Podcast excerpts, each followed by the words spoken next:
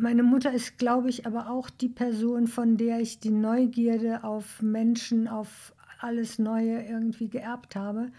Und ähm, die war sehr aufgeschlossen, aber sie war eben durchtränkt von dieser Rassenideologie und das habe ich nie übereinander bekommen, ja.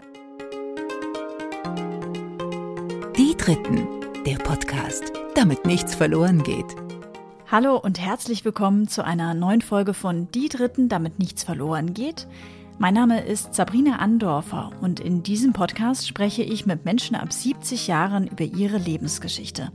Ich möchte dieser Generation eine Stimme geben. Was war, was ist, was bleibt und was noch kommt. Ich möchte, dass diese Menschen ihre Lebenserfahrung mit euch und mit mir teilen damit wir für unser Leben etwas mitnehmen können und vor allem, damit von diesen einzigartigen Geschichten nichts verloren geht. Bevor es mit der neuen Folge losgeht, möchte ich euch noch kurz den Supporter vorstellen. Und das ist heute wieder die Allianzagentur Dusti und Zollmann mit der optimalen Lösung für die Dritten, also für die Zähne. Mit einer ganz besonderen Aktion für jeden Abschluss einer Dental-Zahn-Zusatzversicherung gibt es bei der Allianzagentur Dusti und Zollmann aktuell eine Schallzahnbürste for free obendrauf. Eine Zusatzversicherung, die lohnt sich zum Beispiel, sobald bei Kindern oder Jugendlichen unter 21 mal ein Kieferorthopäde ran muss. Wenn ihr mögt, dann könnt ihr euch direkt über die Versicherungsprofis der Allianzagentur Dustio und Zollmann aus München informieren. Die beraten nämlich bundesweit, auch online oder übers Telefon, ganz wie ihr wollt. Den Kontakt packe ich euch in die Show Notes. Ich sage vielen herzlichen Dank für die Unterstützung. Meine Eltern waren mir immer ein Rätsel. Diese Worte hat mir meine heutige Gesprächspartnerin Renate in einer E-Mail geschrieben. Renate ist 71 Jahre alt, lebt heute in Bonn, geboren ist sie in Duisburg. Als Kind hat sie sehr unter ihrer Mutter gelitten, die, geprägt durch die arische Gehirnwäsche, nie darüber hinweggekommen ist, dass das NS-Regime den Krieg verloren hatte. Und als ich dann noch folgende Zeilen von Renate gelesen habe, war mir klar, ich möchte diese Frau unbedingt treffen. Renate schreibt nämlich, ich wollte die Narben des Krieges heilen, in meiner Familie und in der ganzen Gesellschaft. Eindeutig eine maßlose Selbstüberschätzung. Meine Rolle als Ehefrau und Mutter habe ich nicht so gelungen hinbekommen. Umso mehr freue ich mich darüber, dass meine Tochter in der dritten Generation nach dem Krieg eine starke eigene Familie hat und eine erfolgreiche berufliche Karriere. Ich finde, wir leben heute in einer viel besseren Gesellschaft als vor 50, 60 Jahren. Und das ist nicht von alleine besser geworden. Dafür haben viele Menschen gekämpft, gelitten und sich engagiert. Es darf nicht selbstverständlich werden. Und auch Renate hat in ihrem Leben viel gelitten und viel gekämpft und trotzdem ihren Humor und ihren Glauben an eine bessere Welt nie verloren. Ich danke Renate so sehr für ihr Vertrauen und ihren Mut, mit mir über ihre Lebensgeschichte zu sprechen und wünsche euch jetzt ganz viel Spaß beim Hören dieser Folge. Dankeschön, Renate, dass Sie sich heute an diesem Sonntag Zeit für mich nehmen. Ja, sehr gerne. Herzlich willkommen in meiner kunterbunten Bude hier. Ja, die ist tatsächlich kunterbunt und äh, mit ganz vielen Sachen äh, gespickt, ganz viel Neues und Altes äh, kombiniert. Sie haben ein Trampolin im Wohnzimmer stehen. Darauf kommen wir gleich noch zu sprechen. Man muss dazu sagen, dass wir uns nicht kennen, dass wir uns gerade jetzt bei einer Tasse Tee zehn Minuten lang unterhalten haben. Und Sie aber die Anna kennen aus Folge 26. Und daraufhin haben Sie mir eine E-Mail geschrieben, was mich riesig gefreut hat. Wir haben telefoniert und jetzt, wenige Tage später, sitzen wir hier. Wunderbar. Spontan haben Sie gesagt, ist manchmal das Beste, ne? Ja. Sind Sie ein spontaner Mensch, Renate?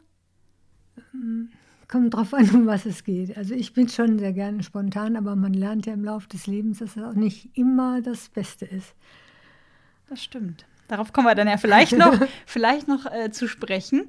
Ähm, Sie haben ja am Telefon eine Geschichte erzählt, die ich direkt zu Anfang einmal, ja, direkt schon mal einmal nochmal hören möchte, sozusagen. Sie wohnen hier nämlich in einer wunderschönen Straße und ähm, diese Straße bzw. die Nachbarschaft war aber nicht immer so, ich sag mal, eng zusammenhaltend sozusagen. Und Sie haben sich da extrem engagiert, dass die Nachbarschaft ein bisschen besser zusammenwächst. Wie kam es denn dazu, Renate?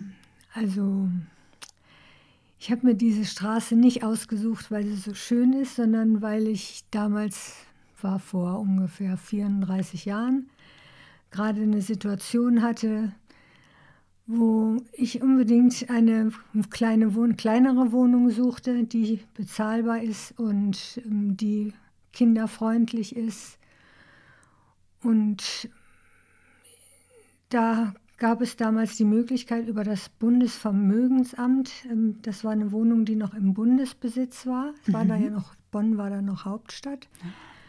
Und da gab es eben für Leute aus dem öffentlichen Dienst und, und aus dem Umkreis von der Bundesregierung, gab es halt die Möglichkeit, in so eine, solche Wohnungen zu ziehen. Und die waren extrem günstig, weil sich der Mietpreis nämlich nach dem Einkommen richtete. Ah.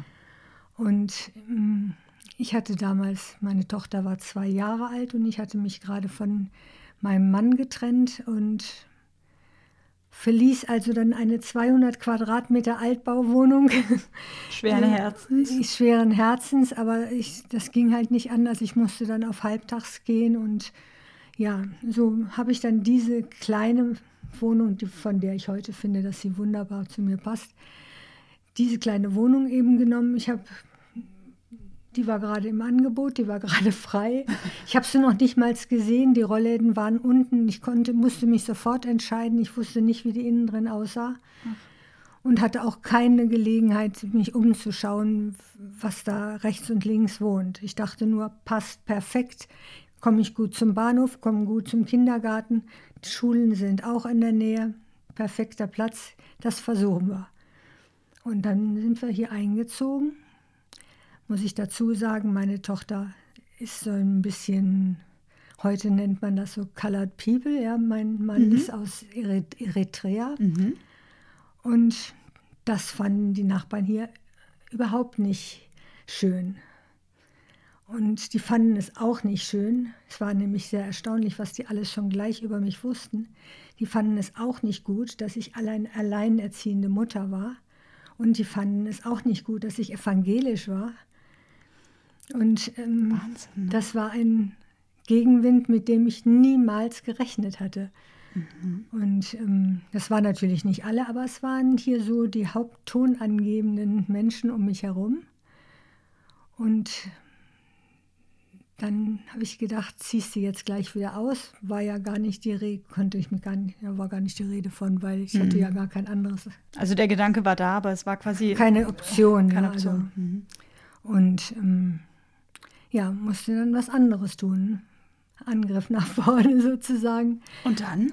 Ja, und dann haben wir also erstmal die Nachbarn alle besucht, ja, mit dem Kind an der Hand und mit Körbchen mit Frühlingsblumen. Es war nämlich gerade so um Ostern rum. Das hat ein bisschen geholfen. Und dann merkte ich halt, es war gerade so eine Umbruchsphase auch. Es waren viele Alte, die wegzogen oder starben. Und dann zogen halt neue Leute ein. Und es wurde immer nur über die neuen Leute geredet. Es wurde mhm. nie mit denen geredet. Und dann habe ich gedacht, das ist ja nicht zu, zum Aushalten, ja. Was kann man denn tun? Und die Straße bietet sich wirklich ist an für irgendwie eine Veranstaltung. Das ist äh, fast eine Sackgasse. Und ähm, ja, und dann habe ich mich mal erkundigt, wie denn so ein Anwohnerfest geht bei der Stadt. Und die Hürden waren nicht so besonders hoch. Man musste halt zwei Drittel der Anlieger auf dem Stück Straße, das man eben sperren wollte, die musste man davon überzeugen, dass sie nicht dagegen sind. Okay. Ähm, so, deren Unterschrift brauchte ich. Und dann habe ich mich von Haustür zu Haustür aufgemacht und war dann wieder ganz erstaunt, dass die Leute mir sagten, aber das geht doch gar nicht. Sie können doch hier kein Anwohnerfest machen. Wissen Sie denn nicht, dass die Nummer, also die Zahlen sind jetzt äh, ist ja egal, ja, genau. dass die Nummer 8 nicht mit der Nummer 12 spricht und dass die weiß ich nicht, Müllers nicht mit Meyers reden, schon ewig nicht. Und dann habe ich ja, meine Güte, ja, die müssen ja auch nicht alle sich auf ein Sofa setzen oder auf einen Stuhl. Ich meine, die müssen ja einen nur sagen, ist okay, mach mal ruhig. ja. ja. Und dann hatten, kamen so neue Bedenken wie, hier gehen viele Leute sonntags spazieren, es liegt ja nah am Wald hier. Und dann kamen dann die Bedenken, ja, aber wenn wir dann da einen Tisch mit Kuchen haben und dann kommen Leute und wollen ein Stück Kuchen essen, Gott, wie schrecklich, ne? Ja, was machen wir denn dann? Und ich sagte, ja, dann sagen wir den guten Appetit. Und dann, ah, was? Nein. so, naja, also ich habe, äh, sie haben es mir dann unterschrieben und ich habe das alles angeleiert und wir hatten dann einen schönen Termin ausgesucht, Samstagnachmittags um zwei oder so. Also nicht am Sonntag, wenn die, nee. die Touristen kommen. Samstags und es war schönes Wetter Ja. und so ein bisschen hatten wir die Straße möbliert. Also wir hatten halt so ein paar Stühle rausgestellt und Sonnenschirme. Und es kam niemand. Oh Gott. Und es kam niemand. Nur die, die paar Leute, die vorher schon gesagt haben, ja, ich koche einen Kaffee und so. Die mussten ja, weil die mussten ja den Kaffee dann Ja. dahin bringen. Und dann dauerte das so bis um fünf. Und dann kamen, auf einmal kamen dann welche so, erstmal nur gucken. Vor allen Dingen waren dann überwiegend ältere Damen, ja, und dann erstmal nur gucken. Und dann, ah ja, sah doch ganz nett aus, gingen sie wieder weg, holten sich dann irgendwie ihr Gedeck, ja, so eine Tasse und einen Teller und eine Kuchengabel.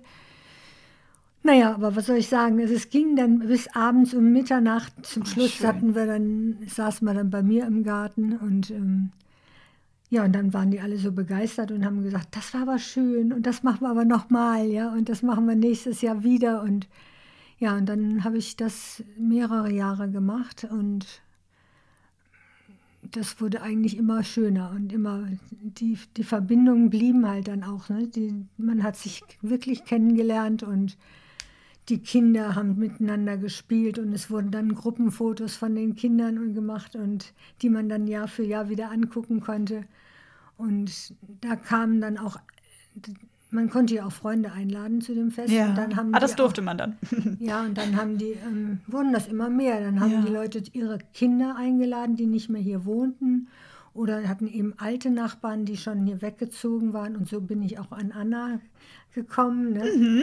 Weil deren Großvater hier auf dem, dieser Straße früher mal eine Weinwirtschaft betrieben hatte. Das ist das Haus, von dem Anna auch in der Folge erzählt. Mhm. Und ähm, die brachte dann ein großes Bild mit, einem Bilderrahmen mit, mit dem Bi- Bild von dieser Weinwirtschaft. Und das war natürlich toll, dann auch ein bisschen Geschichte von dieser Straße zu hören. Toll. Und das war wirklich nachher richtig toll. Und äh, Mhm. das hat auch dann ähm, sehr gut getragen, als es mal irgendwie Not war. Ne? Also ist ein, einmal ein Herr hier auf der Straße gestorben, die Kinder waren Mhm. noch sehr klein.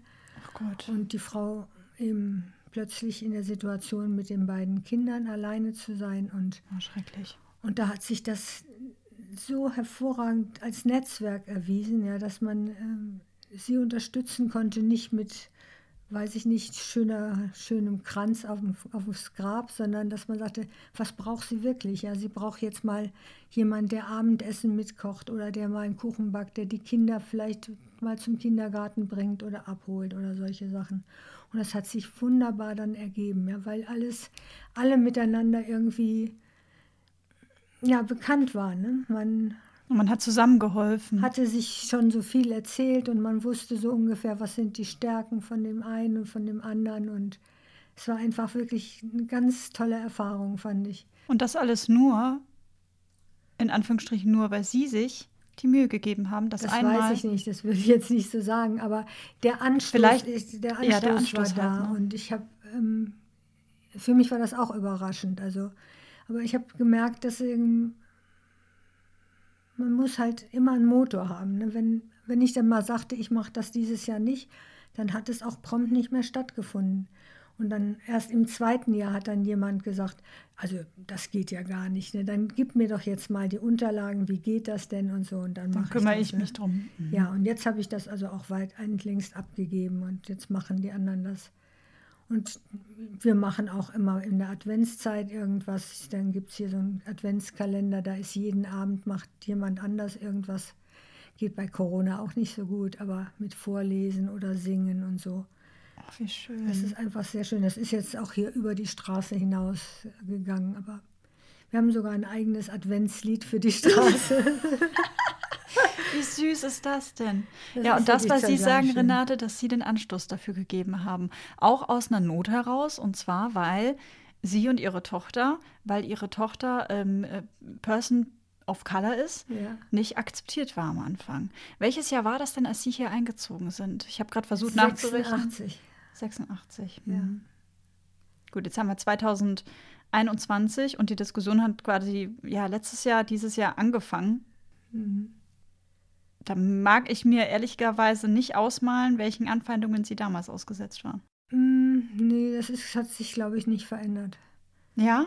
Also, das war, ist, glaube ich, einfach schärfer geworden. Also nicht mehr, aber ich glaube, das ist äh, krasser geworden. So, wenn An Anfeindungen sind, dann sind sie, glaube ich, ähm, heute unangenehmer, würde ich sagen. Also ich bin ja selbst davon natürlich nicht betroffen, Ja. aber das war auch ein Schock eigentlich. Also ich habe das nicht, unsere Gesellschaft nicht so wahrgenommen natürlich, wenn man hier ähm, aussieht wie Lieschen Ja, weil es Müller. sozialisiert ist. Ja, ne? dann Mhm. ähm, fällt einem das ja nicht auf. Aber wenn man dann mit einem mit einem afrikanischen Mann äh, durch die Straße geht und in einkaufen und so, bekommt man das natürlich dann ganz anders mit.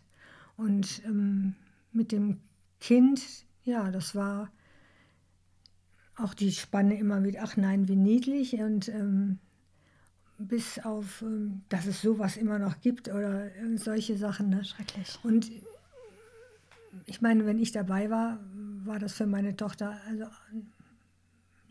die hat das, kannte das ja nicht anders.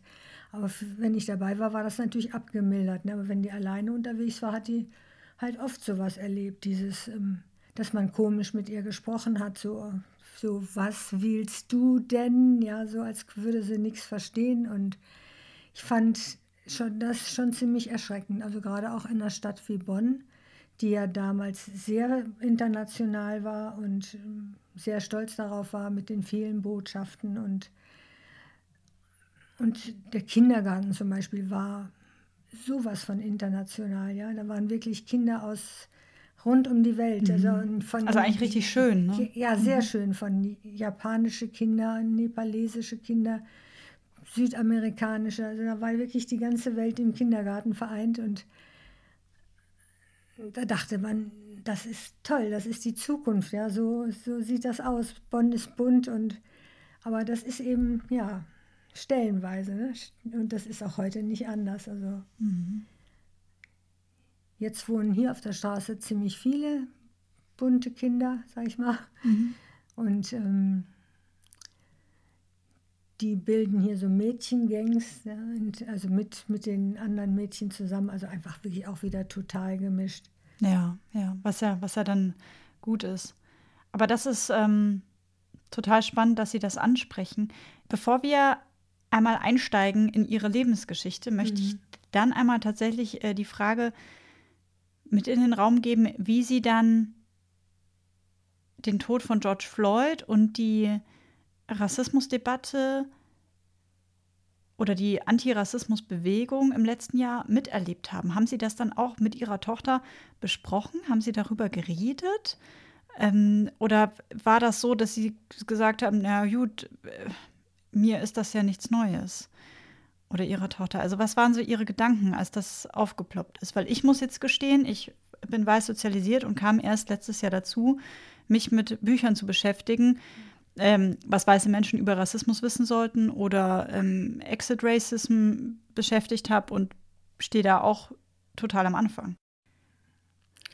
Also ich habe mich ja beruflich da viel mit beschäftigt, ähm, ich habe über 30 Jahre ähm, ja, in einer Institution gearbeitet, die Bildungsangebote für Menschen aus Entwicklungsländern äh, entwickelt hat. Und ich war in einem Programm, das ähm, Leuten, jungen Leuten Studienmöglichkeiten in Deutschland angeboten hat. Das heißt, wir haben sehr junge Leute, 17-, 18-Jährige nach Deutschland geholt für ein vier-, fünfjähriges Studium, also ein komplettes Studiengang. Wahnsinn. Und die haben natürlich diese Erfahrungen immer gemacht. Und wir waren damit konfrontiert, ähm, die, die zu begleiten durch, dieses, durch diese ganzen Jahre und denen auch zu vermitteln, ähm, dass es sowas hier gibt und ähm, wie man damit umgeht. Und in manchen Jahren war das ähm, auch sehr schwierig, weil dann, ähm, wenn so Attacken waren auf ausländische Mitbürger, dann ging das natürlich auch um die Welt. Und dann wollten zum Beispiel die Leute das Stipendium gar nicht haben. Auch wenn sie sehr, sehr ähm, eng eigentlich, äh, sagen wir mal. Die werden nicht alleine gelassen. Enge, sozusagen. enge Chancen mhm. hatten, von zu Hause überhaupt wegzukommen, mhm. um einen Studienplatz zu bekommen, haben mhm. die gesagt: Deutschland, nein, danke. Da haben wir Angst. Und da musste man, da musste man auch dann mit umgehen. Ja? Und ähm, insofern war ich mit dem Thema eigentlich schon immer wieder konfrontiert. Aber es war dann wirklich, also als meine Tochter auf die Welt kam und äh, habe ich das nochmal eben auch so hautnah selber gespürt. Ne? Und ähm, insofern habe ich mich jetzt da nicht jetzt besonders drüber aufgeregt, weil das ein, eigentlich ein konfliktreiches Thema schon seit Jahren ist mit ähm, vielen Freundinnen, die sehr progressiv eingestellt sind. Und aber das trotz äh, all der Diskussion auch über in Medien nicht annehmen wollen, dass, dass man sowas in sich hat, ja. Also würde ich von mir selber auch sagen, da, man ist so erzogen, man ist so groß geworden. Und ähm, man sagt Sachen, man die meint man gar nicht. Die, und ich denke, man muss einfach lernen, dass wenn jemand sagt, mich stört das, diese Frage zum Beispiel, wo kommst du denn eigentlich her? Ja? Dieses, wo kommst du denn her? Mhm. Ich komme aus Köln. Ja, aber wo kommst du eigentlich her? Ja, aus Köln. Ja, aber das meine ich, ich meine ja deine Eltern oder so. Und wenn einer sagt, das mag ich nicht, das, das nervt mich, dann muss man einfach sagen, ja, okay, dann mache ich es nicht mehr. Und fertig. Und fertig. Und mhm. nicht sagen, aber ich habe doch ein gutes Recht, das zu fragen oder ähm, ich, ich will doch nur wissen. Ne, nee, wenn einer sagt, ich mag das nicht, dann, dann mag er das nicht. Dann lässt sich, lasse ich es einfach. Und wenn man das schon annehmen kann, dass es so ist, weil die sich alle darüber beschweren. Ne? Und es ist ja auch so, mhm. man würde nie ein Gespräch mit einem, mit einem Bio-Deutschen, ja, ja, genau. Irgendwie ja. würde man nie so anfangen. Wenn ich in, im Zug sitze und möchte mit jemandem ins Gespräch kommen, dann frage ich den nicht, wo kommen Sie her, sondern dann frage ich den, vielleicht fahren Sie auch nach Hamburg. Oder wie geht's? Ja, oder ne? Oder ja. ach, sie lesen auch die Tageszeitung mhm. oder mhm. so. Aber ich frage den nicht, wo kommen sie her? Und wenn ich, wenn er dann sagt, ich komme aus, äh, weiß ich nicht, Würselen, dann würde ich sagen, ach ja, äh, da kenne ich auch jemanden oder so. Oder wo liegt das denn? Ja, oder wo liegt das ja. denn oder so. Ja. Aber das, das ist einfach eine Art, ein Gespräch zu beginnen, da es fühlt sich gleich falsch an. Ja, ja. Was sagen Sie denn, ähm, Renate, weil ich das tatsächlich ähm, letztens wieder hatte im Bekanntenkreis, im weitesten Bekanntenkreis, die Aussage gehört habe, ja, aber man darf ja dann bald gar nichts mehr sagen. Man darf ja dann bald gar nichts mehr fragen. So dieses, ja, ich sag jetzt ja mal böse, typisch, typisch, äh, pff, ich will mich nicht mit meiner Außenwelt beschäftigen, denken. Was antworten Sie, also wenn, wenn Sie solche Aussagen bekommen von gegenüber mhm. oder von mhm. Menschen, die Sie werden das wahrscheinlich nicht erst letztes Jahr dann zum ersten Mal nee, bekommen haben. Na, aber was, was antworten Sie solchen Leuten? Was kann man da Gutes sagen? Wie kann man gut argumentieren? Gibt es das Patentrezept? Also, wenn ich Lust habe, dann äh, versuche ich einfach nochmal so eine Art Szene, so eine Szene aufzurollen und sagen, stell dir das doch einfach mal andersrum vor. Ja, man könnte es sicher auch andersrum vorstellen, dass man ähm, dann sagt, du sitzt im Zug und willst eine Zeitung lesen und hast die Zeitung vor deiner Nase und dann spricht dich jemand gegenüber an und sagt einfach, ach, wo kommen Sie denn her? Und dann bist du in, bist du in diese gleiche Situation gebracht. Und sie lässt einfach nicht locker und sie lässt nicht locker und fragt immer weiter. Und dann, wie fühlst du dich denn dann? Das ist doch eigentlich so einfach. Man muss doch nur dieses, ähm, wie heißt dieser schöne Spruch, den meine Großmutter immer gesagt hat, wie geht das, wenn du nicht willst? Was du nicht willst? Was du nicht willst, dass man dir tut, das füg auch keinem anderen zu. Und das ist doch so simpel. Also man muss es doch nur mal die Schuhe des anderen anziehen. Dann weiß man, dass es irgendwie nicht stimmt. Die, dass die Situation nicht, nicht, ist, nicht, nicht stimmig ist. Und ich finde, das ist einfach ja ein blödes Totschlagargument zu sagen, dann darf ich ja gar nichts mehr fragen. Man kann so vieles fragen, ja. Man muss ja nicht ausgerechnet diese eine Frage stellen, ja. wenn man schon weiß, dass das einfach sensibel ist. Man will ja auch nicht ständig auf, auf Hitler angesprochen werden, wenn man in, in Urlaub ist auf Mallorca und die Leute sagen, ach, du bist deutsch. Mhm. Ja. Und ähm, wie findest du Hitler oder so? Was sagst du dazu? Oder was sagst du zu, weiß ich nicht, irgendwas, Holocaust. was gerade passiert ist, ne? Irgendwas Aktuelles. Das mhm. ist, ja, ist ja auch schrecklich, ich meine. Ja. Will man auch nicht hören. Haben Sie recht. Spannend. Oh, Renate, wir das machen jetzt. Ja. Das nehme ich uns in, auf Dienstreisen immer, das, das immer häufig passiert. Ne? Also ja. Wir sind zum Beispiel im, nach Mauretanien geflogen, um halt Stipendien zu vergeben und die richtigen Kandidaten zu finden. Und dann erzählen einem die Leute da mit glühenden Augen, ja, oh, sie sind aus Deutschland. Hitler war sehr gut, er hat die Juden umgebracht. Ne? Oh Gott. Und dann denkt man, hallo? Ja, was erzählst du? Was mache ich denn jetzt? Ja? ja, ich bin dann als sozusagen als Repräsentantin von Deutschland da und da steht der Minister, irgendein Erziehungsminister vor mir und begrüßt mich mit solchen Worten. Oh ja, Gott! denkt man, Moment mal, erstmal bitte Abstand herstellen dazu. Ne? Das ist so. Also, das heißt, das haben Sie dann auch direkt klargestellt in solchen Momenten? Oder war das auch teilweise Mal hat man es gemacht und mal hat man es nicht gemacht, je nachdem, wie sich vielleicht die Situation das ergeben hat? Ja, Oder haben Sie schon gesagt? Also man, wenn man den schon, schon kannte von, vor, von vorigen Besuchen oder von den Besuchen von Kollegen, mhm.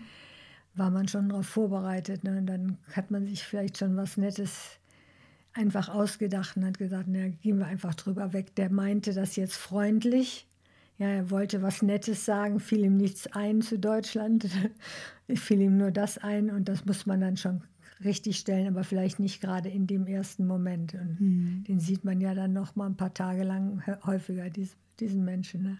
Und dann hat man die Möglichkeit, das im Zweifel zu korrigieren oder, oder mal einen Nebensatz fallen zu lassen, ja. dass das übrigens Völkermord war. Ja, das, und das muss man auf jeden Fall korrigieren, mhm. aber man, man muss halt sehen, wie es passt, weil man muss ja natürlich auch da seine Arbeit gemacht kriegen. Ne? Das ja. ist auch nicht so einfach dann, ja, klar. wenn man sich gleich quer stellt. Und gleich auf die Konfrontation sozusagen geht, ne? ja. ne? sondern dann muss man das irgendwie klug machen. Ja, sowieso Wahnsinn. schwierig genug als Frau in solchen Ländern häufig da überhaupt respektiert zu werden. Ja, es war manchmal nicht so einfach. Ja. Oh, Renate, ich merke gerade schon, wir könnten so ein bisschen heute, das machen wir jetzt eh schon, aber wir könnten noch mehr gefühlt auch äh, von meinem Anfangs- und Endschema quasi so ein bisschen abweichen, weil ich das gerade schon alles extrem spannend finde, was Sie so erzählen. Lassen Sie uns einmal zurückreisen mhm. in Ihr Geburtsjahr. Erzählen Sie mir doch mal, in welchem Jahr Sie geboren sind und ähm, ja, wie so Ihre ersten Kindheitserinnerungen sind. Sie haben mir geschrieben, dass Sie geboren sind in Duisburg. Ja, ich bin in Duisburg geboren. Das war damals ähm, 1949 bin ich geboren. Da kann ich mich jetzt natürlich selber nicht dran erinnern. Aber ich weiß, dass ähm, Duisburg natürlich als Industriestadt sehr äh, gelitten hat unter dem Krieg. Es war damals, ist man immerhin ja schon einige Jahre nach dem Krieg, noch sehr, sehr viel zerbombte Fläche ähm, hinter dem Haus, in dem wir wohnten, da war noch ein richtiges Trümmerfeld. Da war sozusagen so ein ganzes Straßenkarree platt gebombt und das lag dann so in hügeligen ähm, Landschaft schon natürlich wieder begrünt. Das geht ja immer schnell. Ne? Mhm. Die Natur und, äh, ähm, kämpft sich da zurück. Ne? Genau, und ähm, das war unser, unser paradiesischer Spielplatz, auf den wir natürlich nicht durften. Mhm. ähm, gab es immer richtig Ärger. Ist auch viel zu gefährlich, oder? Ja, das war ein Einsturzgefährdet. Das, mein, die Eltern hatten immer Angst, dass noch Munitionsreste irgendwie liegen können. Dass was hochgehen könnte, auch im ja, Zweifel. mhm. Aber es war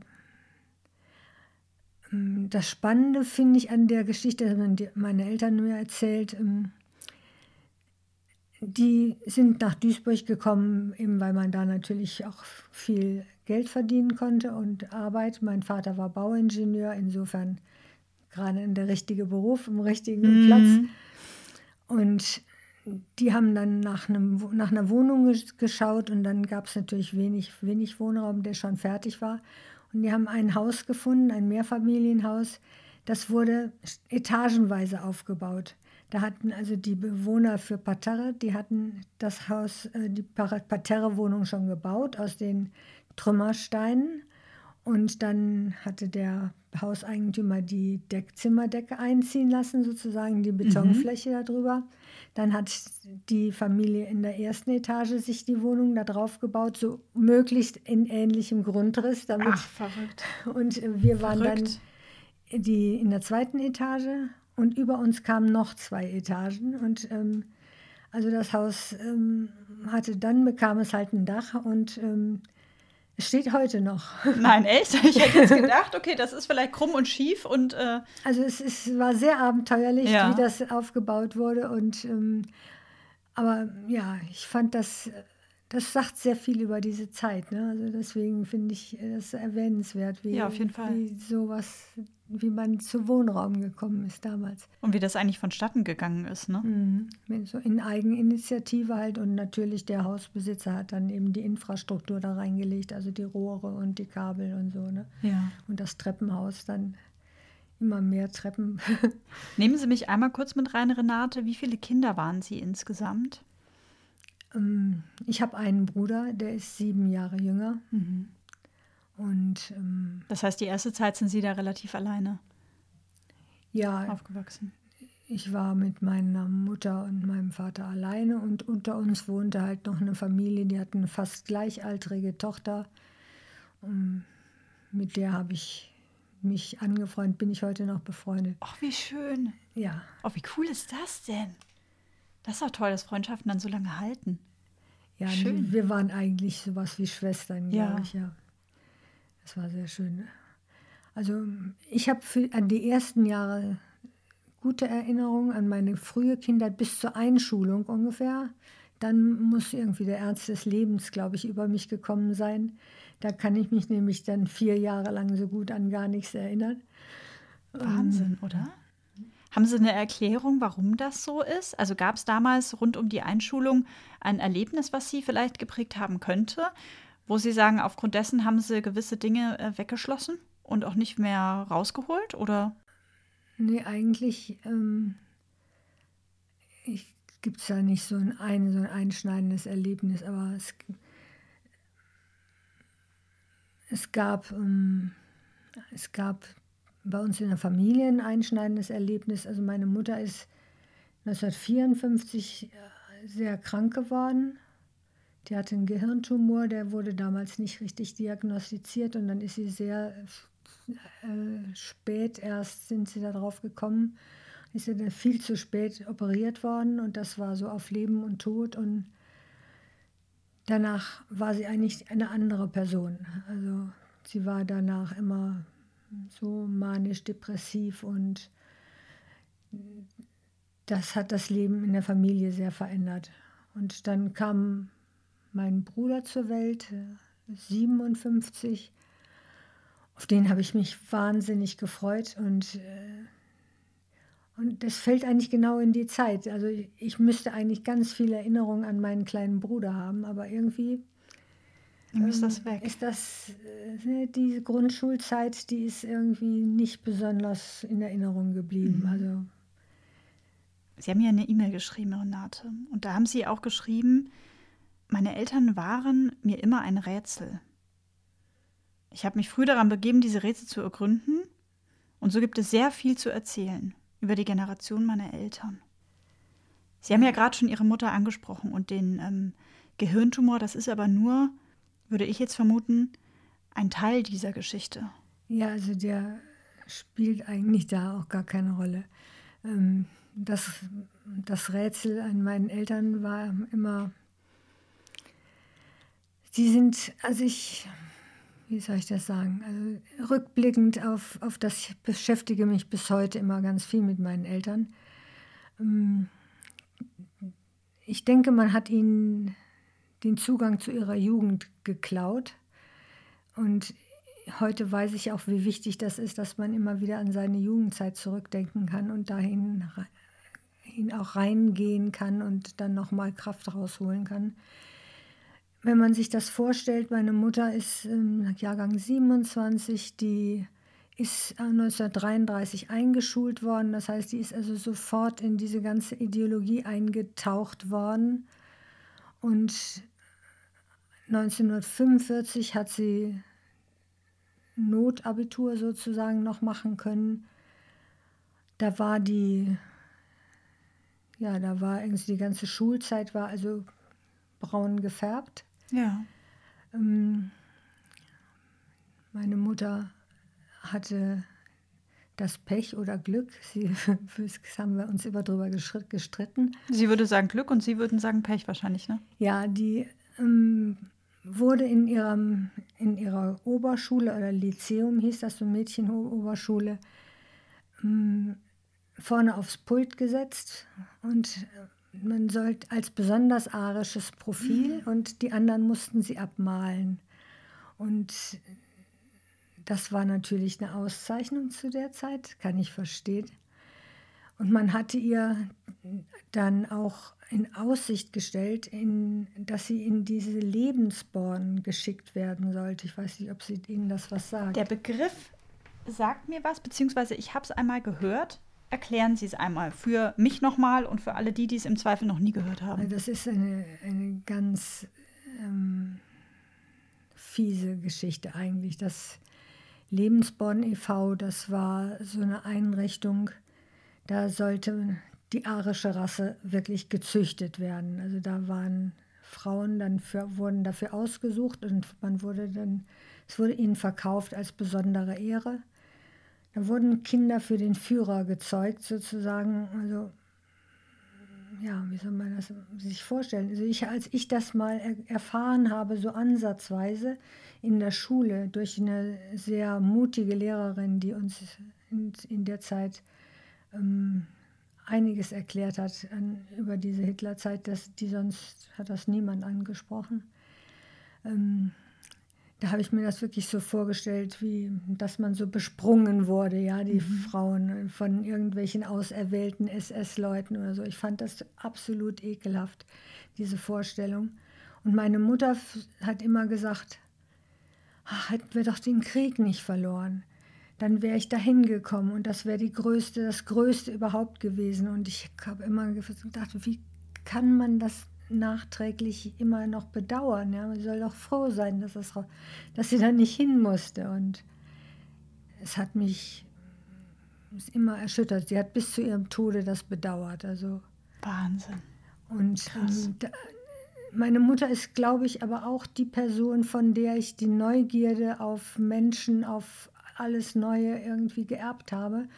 Und ähm, die war sehr aufgeschlossen, aber sie war eben durchtränkt von dieser Rassenideologie und das, das habe ich nie übereinander bekommen. Ja. Also meine Mutter hat, war sehr kontaktfreudig und die kam zum Beispiel nach Hause und hat gesagt, oh, ich habe einen so netten Afrikaner kennengelernt, der, der ist sogar Doktor. Also so ungefähr wie, der kann sogar lesen und schreiben, ja. Und ähm, der, der hat ein, und der hatte eine solche Herzensbildung, wenn der nicht so schwarz gewesen wäre, dann hätte man denken können, der wäre ein Deutscher. Und dann oh, schrecklich. habe ich immer gedacht, Mama, weißt du, was du jetzt gerade gesagt hast? Ja. Und dann hat sie gesagt, ja, es ist doch so. Ist doch so. Ich meine, das ist doch erstaunlich. Und dann. Die hat das nicht übereinander bekommen, dass es einfach nicht erstaunlich ist, sondern dass es ja. völlig normal ist in anderen Teilen dieser Welt, dass es Menschen gibt, die gebildet sind und Menschen, die nicht gebildet sind. Ja, oder die hatte gesagt, oh. sie hab, ich habe einen Russen, in, ich bin mit dem Zug gefahren und ich habe da einen Russen kennengelernt. der hat so nett über seine Mutter gesprochen. Also das habe ich mir nicht so vorgestellt, dass das so, so einen Menschen in Russland gibt. Und dann, das, das war. Das macht sie heute noch richtig wütend, ne, wenn sie das so erzählen. Ja, das war echt, das einfach, meine Mutter war ja irgendwie auch, sagen wir mal, nicht ungebildet. Ja, die hatte ähm, Abitur gemacht, die hatte noch eine Berufsausbildung, die hatte eine Dolmetscherausbildung gemacht. Die war Redaktionsassistentin in der Süddeut bei der Süddeutschen Zeitung gewesen für noch eine kurze Zeit, bevor ich ihr dann in die Quere kam und sie dann keinen Beruf mehr hatte. Ähm, also das heißt, bevor Sie geboren wurden. Mhm. Mhm. Und naja, also dass die, dass die das einfach nicht reflektieren konnte, was man ihr da angetan hatte, ja, und was man, wie man ihren, ihre sie, ja, Gehirnwäsche im Grunde genommen kann man ja nur dazu sagen. Ja. ja. Das ist ja wirklich so.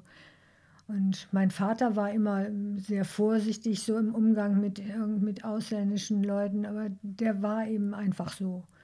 Und ähm, glaube, der war auch wahrscheinlich, der ist mit 17 zum Militär gekommen. Die sind wahrscheinlich nicht so rassisch durchtränkt, so durchtränkt worden, mit eingetaucht getaucht worden in diese braune Brühe. Die hatten andere Probleme. Mhm. Der ist gleich an die Front gekommen und so. Ach Gott. Und, aber ich, was, was eben bei beiden gleich war, das war halt, dass sie diese Zeit, glaube ich, nie wirklich durchdacht haben und miteinander überhaupt nicht drüber gesprochen hatten.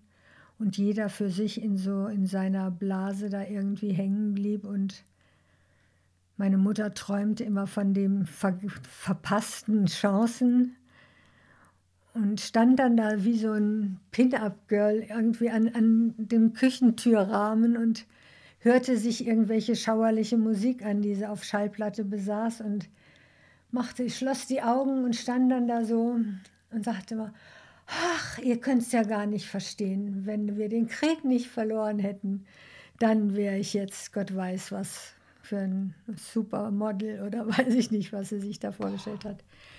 Das fand ich immer ganz schwer zu ertragen. Also. Boah, ich habe gerade hab ähm, tausend Fragen im Kopf und bin gleichzeitig total sprachlos, um ehrlich zu sein. Gehen wir einmal zu Ihrem Vater. Welcher Jahrgang ist Ihr Vater, Renate? 22. Mhm. Mhm. Mhm. Wenn Ihr Vater an die Front kam, hat er darüber mit Ihnen mal gesprochen? Über die Erlebnisse, das, was er gesehen hat? Haben Sie das versucht? Wahrscheinlich ja, würde ich, so würde ich jetzt nee, vermuten. Das habe ich mir vermasselt. ähm, mein Vater hat mir manchmal, als ich Kind war, sagen wir mal so,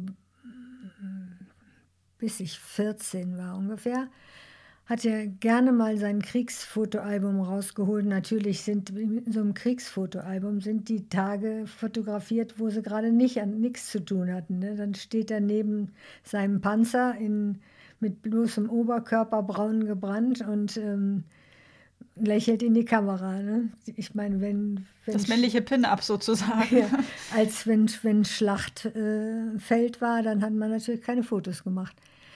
Der hat davon erzählt und ähm, der hat von, von seinen vielen Verwundungen erzählt. Die konnte man ihm ja auch alle ansehen. Der hatte ziemlich viel Granatsplitter abgekriegt in Armen und Beinen und auch entsprechende Schmerzen dann immer.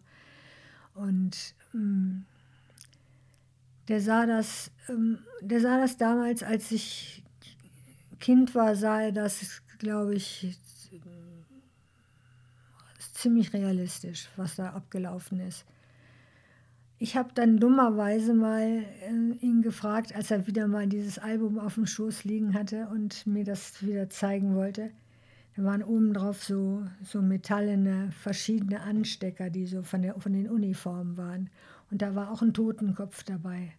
Und ich hatte so eine blasse Ahnung, dass irgendwie was mit Totenköpfen, was mit SS oder so zu tun hatte. Aber ich hatte nicht wirklich Ahnung davon, woher auch. Und dann habe ich ihn gefragt, ob das ein SS-Totenkopf ist. Und daraufhin hat er dieses Album mir nie wieder gezeigt, hat nichts dazu gesagt, hat es einfach weggepackt. Und hat mit mir auch nie wieder über den Krieg gesprochen.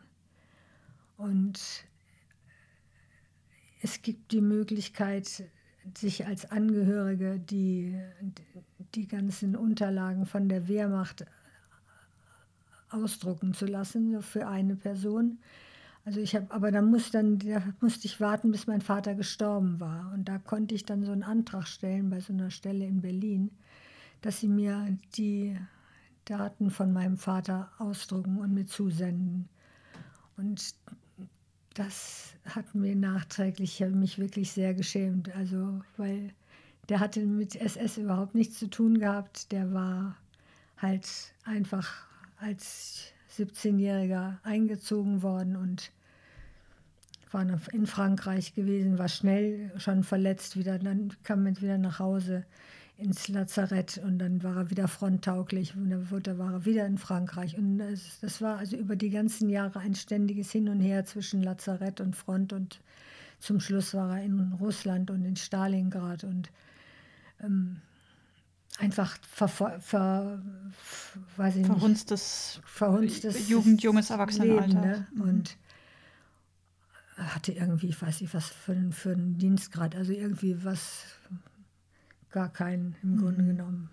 Zwei Fragen. Wie alt waren Sie, als Sie Ihrem Vater die Frage mit dem Totenkopf gestellt haben? 14 oder so.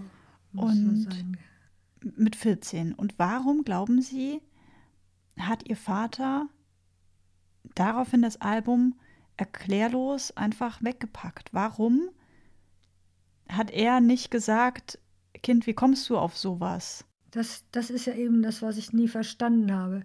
Weil man konnte mit denen dann nicht drüber reden. Also die, die waren dann, ich glaube, die hatten beschlossen, dass, dass es besser ist, da nicht drüber zu reden, weil es sowieso keiner versteht. Und haben einfach ihre Jugend irgendwie jeder für sich in eine Kiste gepackt und sich auf den Deckel von der Kiste draufgesetzt und haben gesagt, versteht ihr sowieso alle nicht, was da war. Ihr haut alle auf uns rum und sagt, ihr wart alle Nazis und so. Und ähm, na gut, mit 14 erstens wusste man kaum was. In der Schule kam das ja auch noch fast überhaupt nicht vor. Außer die eine mutige Lehrerin? Ja, außer eine mhm. mutige Lehrerin, die, die wirklich mal uns ein bisschen die Augen geöffnet hat. Ansonsten ja, kamen die ja auch alle, die waren ja auch zum großen Teil, waren das ja auch Lehrer gewesen in, in der Zeit. Ja. Die, die waren alle ziemlich alt, unsere Lehrerinnen. Ja. Ulla, mit der ich ja, Ulla, mit der ich ja auch gesprochen hatte, ich glaube Folge 6 und 7, die hatte das auch erzählt, ähm, dass sie so einen Professor hatte, der noch aber gewaltig positiv über die damalige Zeit sprach ja, ja. und das lehrte und Gut, war also ich meine, nicht unüblich. Es ist ja auch ne? schwierig, seine eigene Biografie, ähm, wenn das nicht mehr salonfähig ist, ja, dann die nochmal neu zu schreiben und zu sagen, mh, hm, ja gut, da habe ich mitgemacht und ähm, was hätte ich auch sonst machen sollen? Ich meine, was hätten auch meine Eltern hätten ja gar nichts anderes machen können. Meine ja, Mutter, außer flüchten meine, oder so theoretisch oder meine auswandern. Mutter hätte, meine Mutter hätte sich keine andere Schulbildung suchen können, ja. Und ich meine, meine Mutter kommt aus einem Verlegerhaushalt, die haben eine Tageszeitung herausgebracht. Mein Großvater hat einen Zeitungsverlag. Der musste auch in die Partei antreten, sonst hätte er nicht mehr publizieren dürfen. Also das ist nah. Und dass man dann, dann so weit beitritt, dass man goldene Parteiabzeichen bekommt, na gut, also da würde ich dann mal sagen, da hat er sich dann doch ein bisschen sehr ins Zeug geschmissen. Aber ähm, dass man da nicht drumherum kam, das kann man keinem zum Vorwurf machen irgendwie. Ja. Ja, und auch, dass man wahrscheinlich auch für sich und für sich selber und für seine Familie irgendwann Entscheidungen treffen musste. Ja. Ne? Also die, die Entscheidung, flüchte ich jetzt in ein anderes Land? Die Entscheidung, mache ich jetzt aktiv im Widerstand mit, riskiere im Zweifel mein Leben? Die Entscheidung, bin ich stiller Mitläufer und duck mich weg und hoffe, dass es irgendwann besser wird? Oder dann vielleicht auch die Entscheidung, wie vielleicht auch ihr Großvater, ich will hier Karriere machen, sage ich jetzt mal. Jetzt nicht, weil ich sage, ich möchte jetzt Juden vergasen, sondern vielleicht einfach nur, um halt eine Karriere zu machen, wie man heute auch vielleicht eine Karriere machen würde. Ja. Das ist, kann man nicht. Also ich das denke, ist nicht das, einfach. Das ne? kann man nicht fordern und ich kann von mir nicht behaupten, ich wäre, ich würde mich als Held irgendwo ähm, positionieren. Ja, also und wer weiß, wie wir uns entschieden hätten, Eben. wenn wir also damals. Also das, ich denke, das darf man, das darf man auch nicht, darf man auch nicht machen.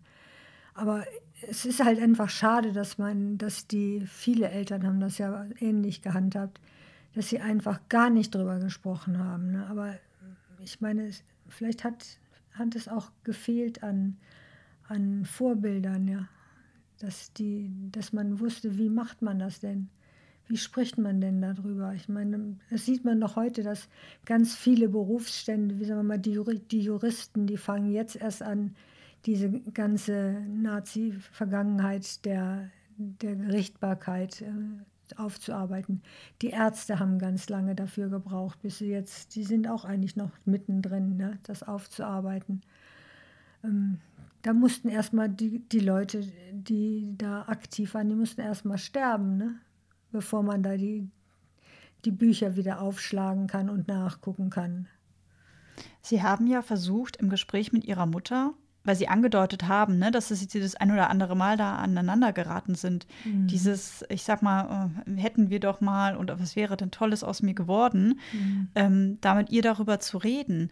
Über welchen Zeitraum sprechen wir da? Also Sie sind irgendwann 14, 15. Haben Sie da damals dann schon mit ihr darüber gesprochen? Sie bekommt den Gehirntumor, wird operiert, ne, verändert sich. Mhm. Und haben Sie das gemacht, bis Sie selber 30 waren, so alt wie ich jetzt vielleicht? Also, äh, äh, also ich habe, glaube ich, zum ersten Mal mit, weiß ich nicht, glaube ich, 17 oder so die Frechheit äh, gehabt ähm, meiner Mutter war der Muttertag immer so wichtig. Und ich fand also auf, gerade auf diesem Hintergrund, äh, fand ich dann zunehmend Muttertag nun kein Fest mehr. Und dann habe ich eine unglaublich böse Postkarte gemalt. Und ähm, die habe ich ihr dann zum Muttertag dahingelegt. Und ähm, da habe ich mir Ohr, Ohrfeigen für eingehandelt. Und ähm, dann war das Gespräch zu diesem Thema erstmal gestorben.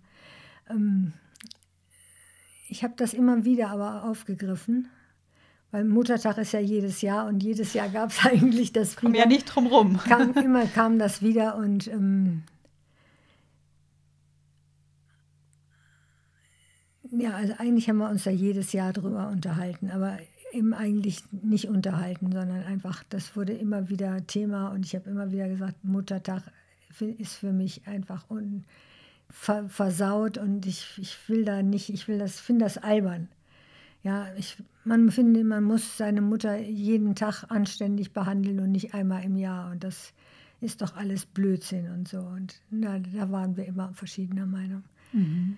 Aber der ähm. Grund ist eigentlich ein anderer wahrscheinlich gewesen. Nicht unbedingt dann mit der Muttertag, sondern auch wahrscheinlich dieses Erlebnis mit der Postkarte. Ja, ja, das war einfach, das war einfach kein Thema. Ich habe mit meiner Mutter äh, kein gutes Verhältnis gehabt. Also meine Mutter hat sich, äh, muss man vielleicht dazu erklären, also nach dieser Operation äh, hat meine Mutter sich so allmählich so entwickelt, dass sie so im Abstand von einigen Monaten immer irgendwie Selbstmordversuche machte. Und ähm, das ist dann von Kindheit an, ähm, haben wir das eben immer erlebt. Also eben, die hat auch zeitweise versucht, meinen Bruder dann mitzunehmen, als der klein war. Gott. Und hat sich morgens, ich kann es bis heute nicht fassen, warum, wie, wie ich da immer in die Schule gegangen bin. Die hat sich dann manchmal morgens von mir verabschiedet und hat gesagt, und denk dran, ich wollte immer nur dein Bestes. Mach's gut. Und dann bin ich in die Schule gegangen. Und dann saß ich in der Schule und dachte, mm, hoffentlich sind sie noch da, wenn ich nach Hause komme. Und dann bin ich oh nach Hause gegangen und manchmal war dann niemand da. Und dann habe ich bei den Nachbarn geklingelt und habe dann gesagt, äh, wo ist die Mama? Und dann hm, weiß ich nicht. Und dann war sie nur mit dem Kinderwagen spazieren und äh, aber Sie haben wieder mal einen Schrecken erlebt. Ja, und dann war sie dann kam sie und dann habe ich gesagt, da bist du ja und dann hat sie gesagt, kann man noch nicht mal spazieren gehen. Die wusste das dann nicht mehr, dass er das morgens morgens noch den Plan hatte, ins Wasser zu gehen, ja. Und Oh. hatte dann irgendwie auch einen Zettel für ihren Mann auf den Schreibtisch gelegt und ähm, denkt nicht, denkt nicht böse über mich. Ich wollte, ich wollte nur euer Bestes oder sowas. Und das ist halt ganz oft so gewesen, ne? dass, dass sie irgendwie, also zeitweise, wie gesagt, als mein Bruder klein war, wollte sie den mit, mitnehmen. Und später war es dann wieder nur sie alleine. Und das heißt aber wirklich so lange gegangen, wie, ja, zumindest so lange, wie ich zu Hause war, nämlich mit, bis ich 18 war. Und, ähm, Und angefangen hatte es, Sie haben erzählt, diese OP hatte sie in den späten 50ern. Oder? Mhm. nee, so 56? 54. 54. Also das hat so, ich würde sagen, es hat so 55, 56 angefangen. Also ich weiß, das erste Mal, als ich das erste Mal sowas gemacht hat, da, da war ich fünf, glaube ich. Gott. Und ähm, Und dann hat sich das komplett durch ihre komplette Kindheit, Schrägstrich Jugend gezogen. das hat sich immer so durchgezogen. Schrecklich. Das, und dann ist man natürlich irgendwann, äh, ja, hat man dann irgendwie ein sehr eigenartiges Verhältnis zu diesem Menschen, der immer gar nicht da sein will. Und ja, gestorben ist sie dann an dem, an dem Tag, als ich ihr gesagt habe, dass ich schwanger bin, hat sie sich tierisch aufgeregt, dass sie irgendwie jetzt ein gestreiftes, hat sie gesagt, ein gestreiftes Enkelkind bekommt. Und hat nach unserem Telefonat sich an die Schreibmaschine gesetzt, das hat sie immer sehr gerne gemacht, hat einen Brief an ihre Schwester getippt mit Durchschlägen. Sie hat immer gleich die ganze Verwandtschaft mit ihren Informationen mit Durchschlägen ver.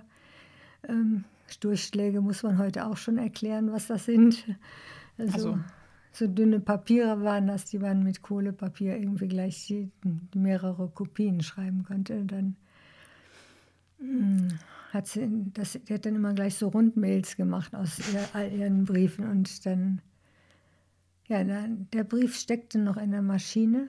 Ähm, und da stand halt dann genau drin, dass, wie schrecklich sie das findet, dass sie nun zwar Oma wird, aber, Aber so Oma wird. aber so kann so mit einem gestreiften Kind, wie sie das nannte, könnte sich ja gar nicht auf der Straße sehen lassen. Und da hat sie jedenfalls sich so drüber aufgeregt über dieses, diese Nachricht, dass sie dann da an einem Asthmaanfall gestorben ist.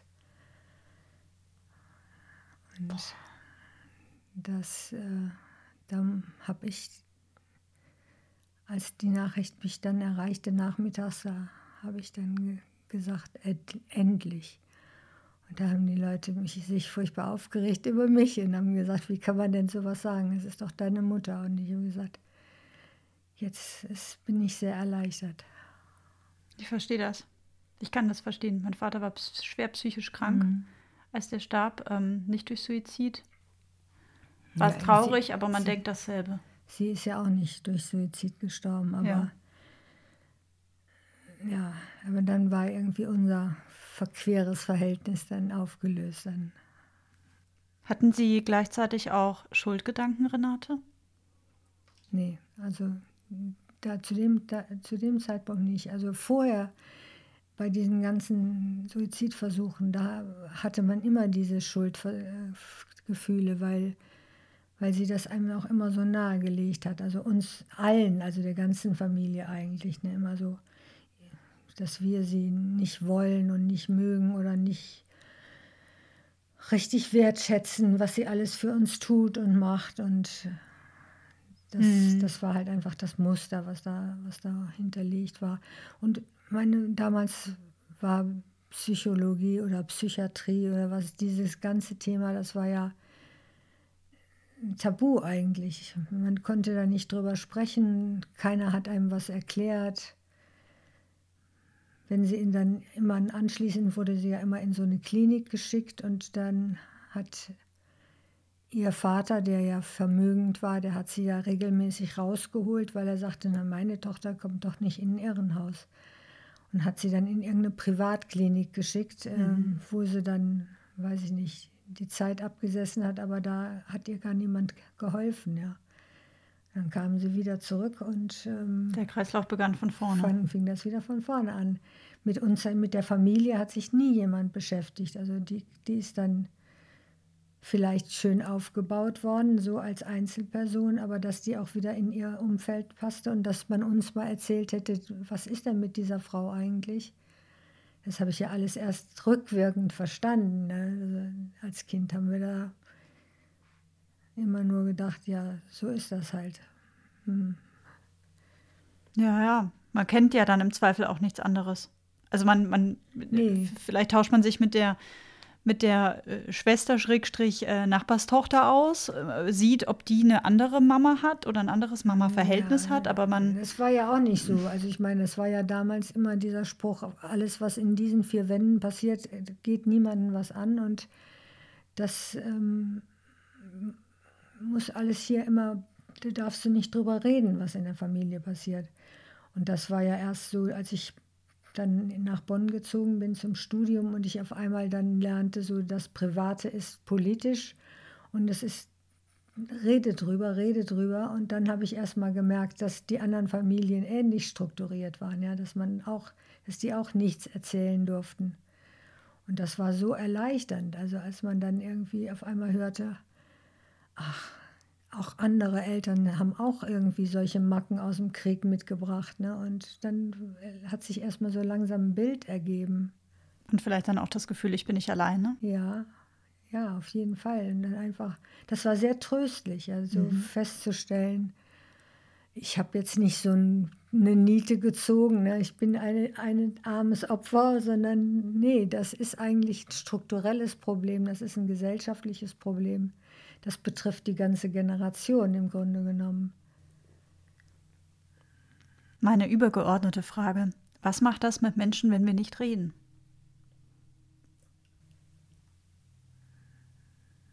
Wenn wir nicht, nicht miteinander reden. Wenn wir nicht miteinander reden, was macht das mit uns? Was macht das mit Generationen, die nicht miteinander reden? Was glauben Sie? Das führt zu dem Zerbröckeln von, von Familienstrukturen, von überhaupt von Strukturen, von Zusammenhaltsstrukturen. Also für mich ist das so ähm, eigentlich jetzt die Generation meiner Tochter, die kriegen das jetzt wieder, die kriegt das jetzt wieder hin mit der, mit der Familie. Ne? Also die hat jetzt eine Vorstellung davon. Ich habe das ja auch nicht hingekriegt. Also und ich glaube, ich, ich habe das ja nicht, auch nicht auf die Reihe gekriegt, die Familie irgendwie zusammenzuhalten, weil ich, ich glaube, zu wenig, zu wenig Ahnung davon hatte. Aber also bei uns zu Hause, das war halt eine, das war eine Familie, eine Fassadenfamilie, die war immer, an, immer anwesend und komplett und lächelnd und schön gekleidet, wenn es irgendwie Feiertag war und Fotos gemacht wurden. Sie meinen jetzt uns zu Hause, damit meinen Sie jetzt Ihre Familie, als Sie klein waren, oder die Familie, die Sie mit Ihrer Tochter aufgebaut hatten? Also nee, die, die Familie, aus der ich stamme, also mein Mhm. Vater, meine Mutter und, und die ganze, diese ganze restliche Verwandtschaft, ähm, die redeten immer von Blut ist dicker als Wasser und all so einen komischen Scheiß und da ist nichts, keine einzige Beziehung ist da übrig geblieben. Also mein Bruder und ich, wir sind die beiden einzigen, die noch miteinander reden. Ja. Und die ganze restliche Verwandtschaft ist zerbröselt wie in Staubkörner sozusagen zerfallen. Da ist gar nichts mehr. Und ähm, das ist so, ja, mein, meine Vorstellung von Familie, die ist so dünn und so fragil, dass ich das auch nicht geschafft habe jetzt in, in, für mein eigenes Leben.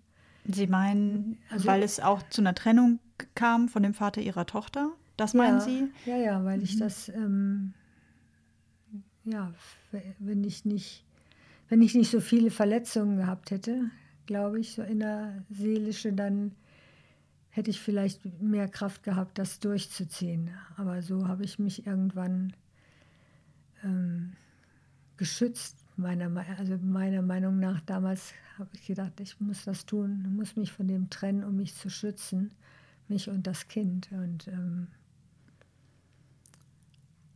ich habe mal im Sperrmüll so einen Bilderrahmen gefunden mit einem Spruch drauf. Da habe ich gedacht, nee, ich habe nicht, hab nicht den Bilderrahmen gefunden, der hat mich gefunden. Da steht drauf, ähm, glücklich der, der in der Lage ist, ähm, die Verhältnisse zu verändern, bevor die Verhältnisse ihn verändern. So, das, mhm. dann habe ich gesagt, das passt irgendwie genau zu mir. Ich laufe ich lauf dann weg, wenn ich dann denke, das halte ich nicht mehr aus. Dann, und ich habe dann nicht die Kraft, das äh, dagegen anzugehen. Ich denke, ich kann es nicht gewinnen dann gehe ich einfach, packe ich meine Sachen und gehe und suche irgendwie einen neu, neuen Start. Ne? Ja. ja. Ja, ist wahrscheinlich ja auch einfach so, ja, dann halt der Selbstschutz, ne? Weil man ja nie, vielleicht auch dann in der Kindheit, äh, Sicherheit, Vertrauen, hm, ja. Äh, wenn es das nicht gab, woher soll man es äh, ja, weitergeben können oder leben können, vielleicht auch zum genau. Teil, ne? Und naja, so und ich deswegen freut mich, also freut mich das sehr, dass meine Tochter so jetzt so eine schöne eigene Familie hat. Und das hat aber leider dann auch nochmal, hat auch nochmal einen blöde, blöden Beigeschmack, so als sie mir erzählte, dass sie schwanger ist beim, beim ersten Mal. Da hat mein, ihr, ihr Mann und sie haben mich eingeladen zum Frühstück und haben mir das erzählt. Und mich hat das so tief bewegt, weil ich dann in diesem größeren Rahmen das eben dachte und dachte, oh, wie schön, jetzt wird alles heile. Jetzt, ist, jetzt hat sie eine Familie und das wird, jetzt wird alles gut. Und ich war so tief bewegt und aber man sah es mir offensichtlich nicht an und meine Tochter sagte dann nach dem Frühstück rief sie mich an, als ich war hier zu Hause, hat mir auf die Wand in, in meinem Arbeitszimmer groß drauf geschrieben, heute ist der schönste Tag des Jahres. Und sie rief an und sagte, du hast dich überhaupt nicht gefreut. Und ich, ich habe mich nicht gefreut. Nee, sagte du hast dich gar nicht gefreut. Und das hat uns, das hat mich so erschüttert und sie ließ nicht locker. Sie hat immer wieder gesagt, nein, du hast dich nicht gefreut. Und dann habe ich ihr das versucht zu erklären, ja, was, dass mich das so tief bewegt hat, dass ich nicht gesagt habe, oh ja, juhu, ein Baby, sondern es war einfach viel größer, was, was ich da empfunden habe. Und das hat uns jahrelang, jetzt nimmt es gerade ab, es hat uns jetzt also fast, fast acht Jahre voneinander getrennt. Krass. Ähm, wir haben uns überhaupt nichts mehr zu sagen gehabt. Krass, ne? Hm, jetzt, jetzt langsam lockert sich das wieder, Gott sei Dank. Oh. Ja, sie strahlen auch so richtig, wenn sie das, wenn sie das sagen. Ich glaube, wenn ich, ähm, wenn ich sie so erlebe, jetzt bei unserem ersten Kennenlernen, mhm.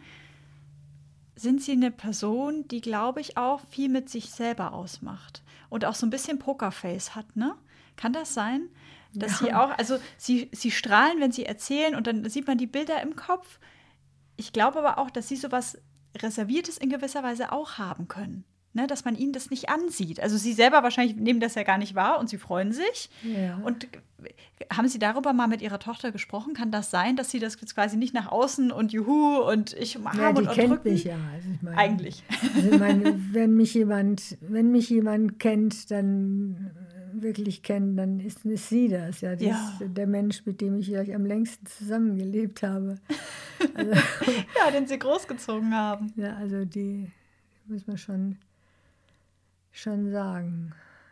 Also ich meine, es kommt bei dem jetzt, das hat, denke ich manchmal, Parkinson führt ja dazu, dass man so ein, dass man so ein Pokerface bekommt. Ne? Dann die ich nicht. Die mhm. Gesichtsmimik, die erstarrt so ein bisschen. Und ähm, da denke ich dann manchmal, ja, das kann natürlich auch schon daran liegen, aber das war ja da vor acht Jahren noch nicht so noch nicht so ausgeprägt. Ich glaube, das war.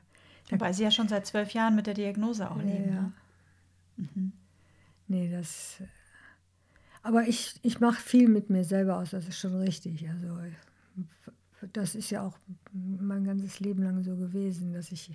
Sie muss, sie waren ja auch dann der, der, also Lonely Female Fighter, so ein bisschen. Also wenn man als alleinerziehende Mutter in diesen Jahren hier äh, sich in der Nachbarschaft irgendwie sich durchkämpft und äh, den Job wuppt und sein Kind ernähren muss, ich glaube, da muss man auch. Ja, man kann ja man muss ja einfach funktionieren. Das, ich meine, gerade mit dem Beruf, das war ja auch alles nicht so einfach zu handeln. Ich habe in Köln gearbeitet und es waren in Zeiten, wo es noch keine Handys gab, ja, wo man nicht sagen konnte, ähm, du, ich, der Zug hat Verspätung, ich stehe hier auf offener Strecke mit dem Zug und ich komme erst ein bisschen später dich abholen ne, vom Kindergarten oder so. Das war einfach so, dass sie dann da vor der Tür im Kinder, vom Kindergarten manchmal saß und gewartet hat, bis ich kam, weil ich einfach mich ja nicht melden konnte. Ne? Aber sie hat das, sie hat da den wundervollen Spruch ge mal geprägt. Zu einem hat sie zu einem anderen Kind gesagt: Ach, du musst dir keine Sorgen machen. Mamas sind wie Bumerangs, die kommen immer wieder. Das fand ich total toll, weil das sprach so das ganze Vertrauen, ja, was sie, was ja. sie hatte. So, ach, das ist so, meine Mama kommt auch manchmal später. Ach, wie schön. Das Was fand ich total Und das im Kindergartenalter, diesen Spruch. Ja. Oh, wie, wie weitsichtig. Ja, das war, das hat mich total berührt, dass sie das, dass sie das, ist mir erzählt worden. Ich habe das ja nicht gehört, aber das sagte die Kindergärtnerin, hat das gesagt. Oh, wie toll. Oh, wie schön. Da geht mir so richtig das Herz ja. auf. Das ist ein schöner Spruch, den merke ich mir. Der ist schön, ne? Den nehme ich mit. Mamas sind wie Bumerangs. Mhm. Ich wollte noch einmal zurückspringen, weil mich das interessiert und ich das wichtig finde, dass wir darüber sprechen. Wenn Sie sagen, Ihre Mutter hat versucht, auch Ihren Bruder mitzunehmen. Mhm. Der ist sieben Jahre jünger als Sie und Sie beide ähm, haben Kontakt und reden miteinander. Ja. Haben Sie die Kraft gefunden, beide miteinander auch über solche Momente zu sprechen, was das mit ihm gemacht hat, was das mit Ihnen gemacht hat? Ja, wir haben da sehr viel drüber geredet. Ähm, Schön. Also ich meine, mein Bruder und ich, wir sind uns wirklich sehr nah und der wohnt auch hier gar nicht weit weg. Der ist dann irgendwann auch von zu Hause ausgezogen und ist dann auch hier nach Bonn gekommen. Und ähm, ja, wie gesagt, wir sehen uns so als die, die Kern, den, den letzten Kern der Familie an. Ne? Dieser. Aber mein Bruder hat, glaube ich, das alles viel, viel stärker mitbekommen, weil er kennt meine Mutter halt gar nicht mehr aus, aus der Zeit, wo sie noch lustig und unbeschwert war. Und der hat halt immer nur diese kranke Mutter erlebt und der war ja dann auch streckenweise, also mit ihr ganz alleine, dann war ich ja schon weggezogen nach Bonn und das, mein Vater war immer sehr viel auf auswärtigen Ausbaustellen. Und naja, dann war der einfach alleine mit ihr und die hat einen dann, die konnte den ganzen Tag vor sich hin jammern und einen laut immer so ihre, ja, das war einfach so ein so eine Litanei, die da ablief. Ne? Immer wieder so, ja, ich bin ja nur die Putze und ihr macht ja das sowieso alles und das ist alles, wie ihr wollt und auf mich hört ja sowieso niemand und bla bla bla und so. Der hat dann einfach dicht gemacht. Und der ist, na, der ist halt davon geprägt. Ne? Mhm. Das heißt, wahrscheinlich geht es ihm auch mal besser und mal schlechter? Ich glaube, Männer sind ein bisschen besser im Verdrängen von solchen Sachen. Kann sein. Die, äh, ja, der ist ja auch kein Familienvater. Also das ist ja auch nochmal so diese Phase, wo ich dann in mich in der Situation sehe, selber einen Menschen durchs Leben zu begleiten oder ins Leben rein zu begleiten. Da habe ich natürlich mir auch nochmal viel den Kopf drüber zerbrochen, was, wie will ich das machen, was will ich nicht, was will ich nicht wiederholen, was möchte ich anders machen. Das ist ja dann auch nochmal, glaube ich, nochmal ein ganz, ganz großer Schritt, wo man dann alles nochmal reflektiert. Ne? Mhm. Das ist ja nochmal was anderes. Was haben Sie sich dann damals zurechtgelegt, als Ihre Tochter ja in den Kindergarten geht, in die Schule, in die Schule eingeschult wurde, langsam älter wird? Gab es so Dinge, wenn Sie sagen, "Hm, bei meiner Mutter war das immer dieselbe Litanei, haben Sie zum Beispiel gesagt, ich werde nie jammern. Oder ich werde nie vor meinem Kind jammern. Oder was waren so, so. Dinge, die Sie sich zurechtgelegt haben? Naja, jammern, äh, naja, jammern tut man vielleicht schon mal, aber ja, also was, was mir so wirklich wichtig war, war äh, keine Gewalt. Also zu Hause damals war das ja noch eine Zeit, da wurde ja noch irgendwie geohrfeicht und auch sonst gerne, meine Mutter hat auch immer gerne schon mal ein bisschen kräftiger zugeschlagen. Ähm, aber das fand ich eigentlich auch nicht letztlich nicht so, nicht so schlimm weil da hat sie eben, war das so eine klare Rechnung. Ne? Also so, ich habe irgendwas gemacht und dann wird man dafür, kriegt man einen auf den Hosenboden und dann war es wieder gut. Mein Vater hatte immer als Strafe ähm, einfach ignorieren. Also dann, der hat dann einfach wochenlang nicht mit mir gesprochen. Boah, das ist auch böse. er hat mich gar nicht wahrgenommen. Der war sehr groß und dann so als kleines Kind und dann steht man da unten und dann geht da so ein Papa, der geht dann so an einem vor, über einen drüber so. Oh, schrecklich. Das fand ich auch sehr schrecklich. Aber ich glaube, die, die Grund, ähm, ja, diese Erziehungsstile waren schon eigenartig. Es gab dieses, wenn man irgendwas gemacht hatte oder man die meinten, man hätte was gemacht, dann wu- wurde man eigentlich bestraft, umgehend bestraft und während dieser die Strafe sozusagen vollzogen wurde, dann wurde einem erstmal gesagt, wie die Anklage lautet. Also es gab quasi zuerst die Ohrfeige, bevor überhaupt gesagt wurde, was man falsch gemacht hat. Ja, und dann, und es gab nie die Gelegenheit, sich zu verteidigen. Es wurde nie gefragt, warum hast du das gemacht? Was hast du dir dabei gedacht? Und das äh, fand ich eigentlich immer das Schlimmste an der Sache. Ne? Dass, äh, diese, diese Schritte, es, wird einem, es gibt eine Anklage, man kann sich verteidigen und dann wird irgendwie über die Strafe geredet. Und ähm, dass die nicht gab, das, das hat mich immer am meisten verletzt. Also das fand ich eigentlich was, was ich auf jeden Fall nie, nie, nie irgendwie ähm, praktizieren wollte. Hab Das heißt, auch- mit ihrer-.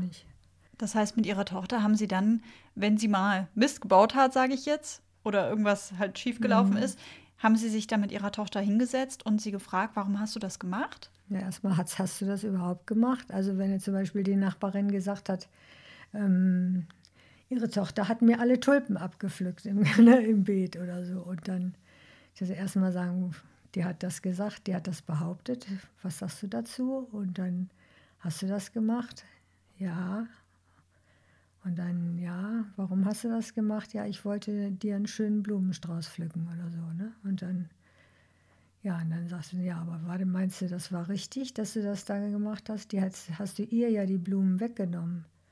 Ach so, hm, ja, na so, ne? Also dann, und dann gibt es entweder gar keine Strafe oder eben, jetzt gehen wir mal zusammen dahin und entschuldigen uns oder sowas. Ne? Man muss ja einfach, ähm, ja, man muss ja den, den Mensch dann auch irgendwann fragen, was, was hast du dir dabei gedacht? Also ich meine, ich habe so viele Strafen gekriegt für Sachen, wo ich immer dachte, ich habe richtig gehandelt. Ich habe mir das überlegt, was soll ich jetzt tun? Soll ich jetzt dies oder das machen? Dann habe ich mich für was entschieden und dann hat meine Mutter gleich ah, Theater, Zeta und Mordio geschrien und irgendwie schrecklich mich bestraft. Und ich, aber, aber ich wollte doch, ich wollte doch und dann sei ruhig, interessiert mich nicht. Und das finde ich, das fand ich immer also so verletzend. Ne?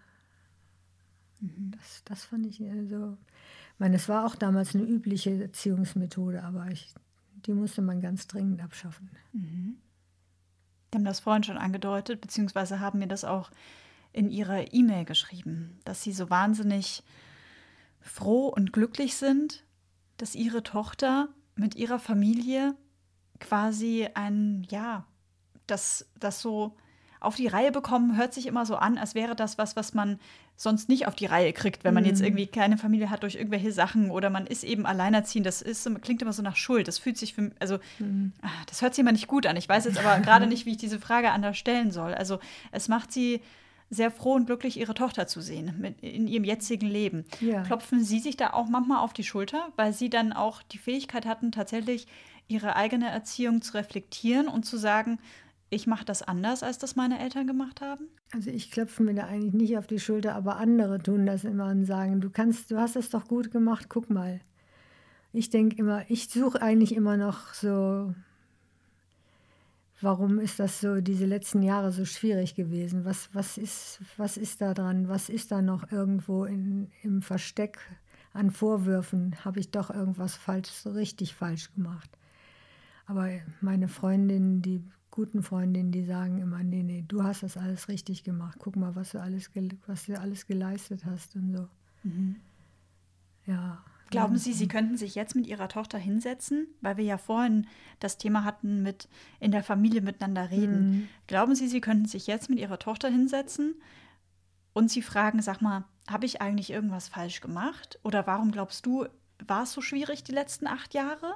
Oder glauben Sie, dass es nochmal, dass es einfach echt verdammt schwierig ist? ähm, ich glaube, jetzt, also jetzt könnten wir das wieder machen. Und ich glaube, wir würden es jetzt hinkriegen. Schön. Ja. Warum glauben Sie, ist das so schwer, dass wir in der Familie miteinander über unangenehme Themen, sage ich mal, sprechen? Hm. Ehrlich gesagt weiß ich nicht, warum das so schwierig ist. Weil ähm, gerade in der Familie sollte man ja eigentlich sich so gut kennen, dass man dass man eigentlich einfach das auspacken kann. Ne?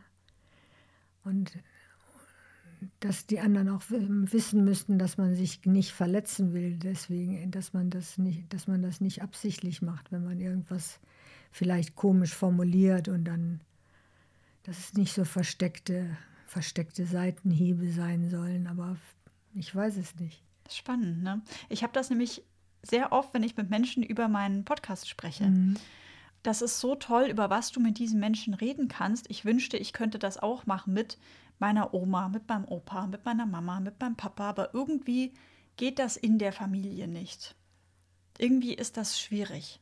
Ja. Ich habe auch keine, also ich empfinde das auch manchmal so mhm. und ich habe auch keine Erklärung, warum das eigentlich so ist. Aber ich weiß, also ich glaube, das ist ja einmal der Generationenabstand, wo man dann vielleicht auch sagt, ach, muss, muss ich das jetzt nochmal auspacken? Ist das so wichtig?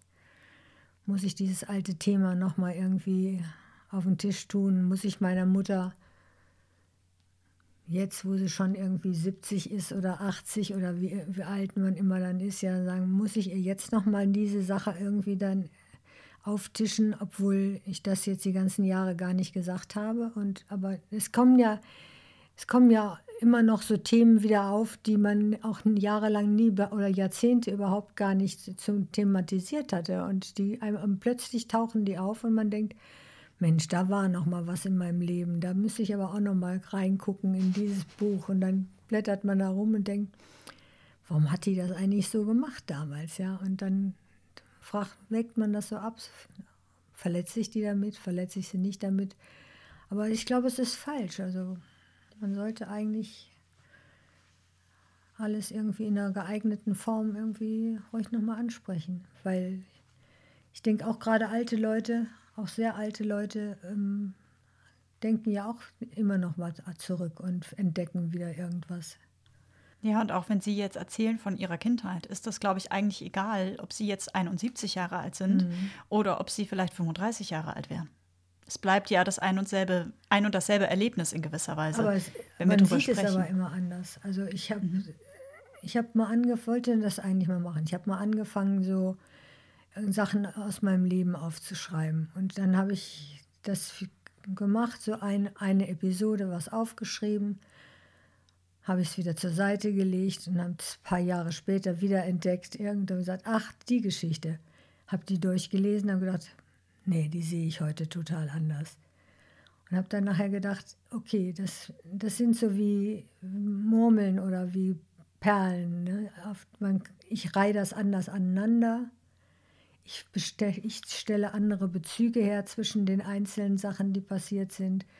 Und ich habe dann gedacht, also wenn man sowas aufschreibt, dann müsste man das so wie eine Perlenkette irgendwie so haben, die man immer wieder auseinander nimmt und wieder neu zusammenbaut.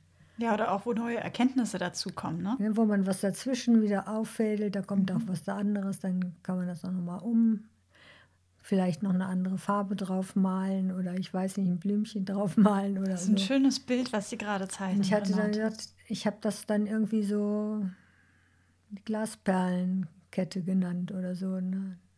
Aber es ist immer noch ein Fragment. Also ich habe auch die Beschreibung von, welche Bedeutung haben Personen in der Familie oder überhaupt Personen, die einem irgendwie begegnet sind.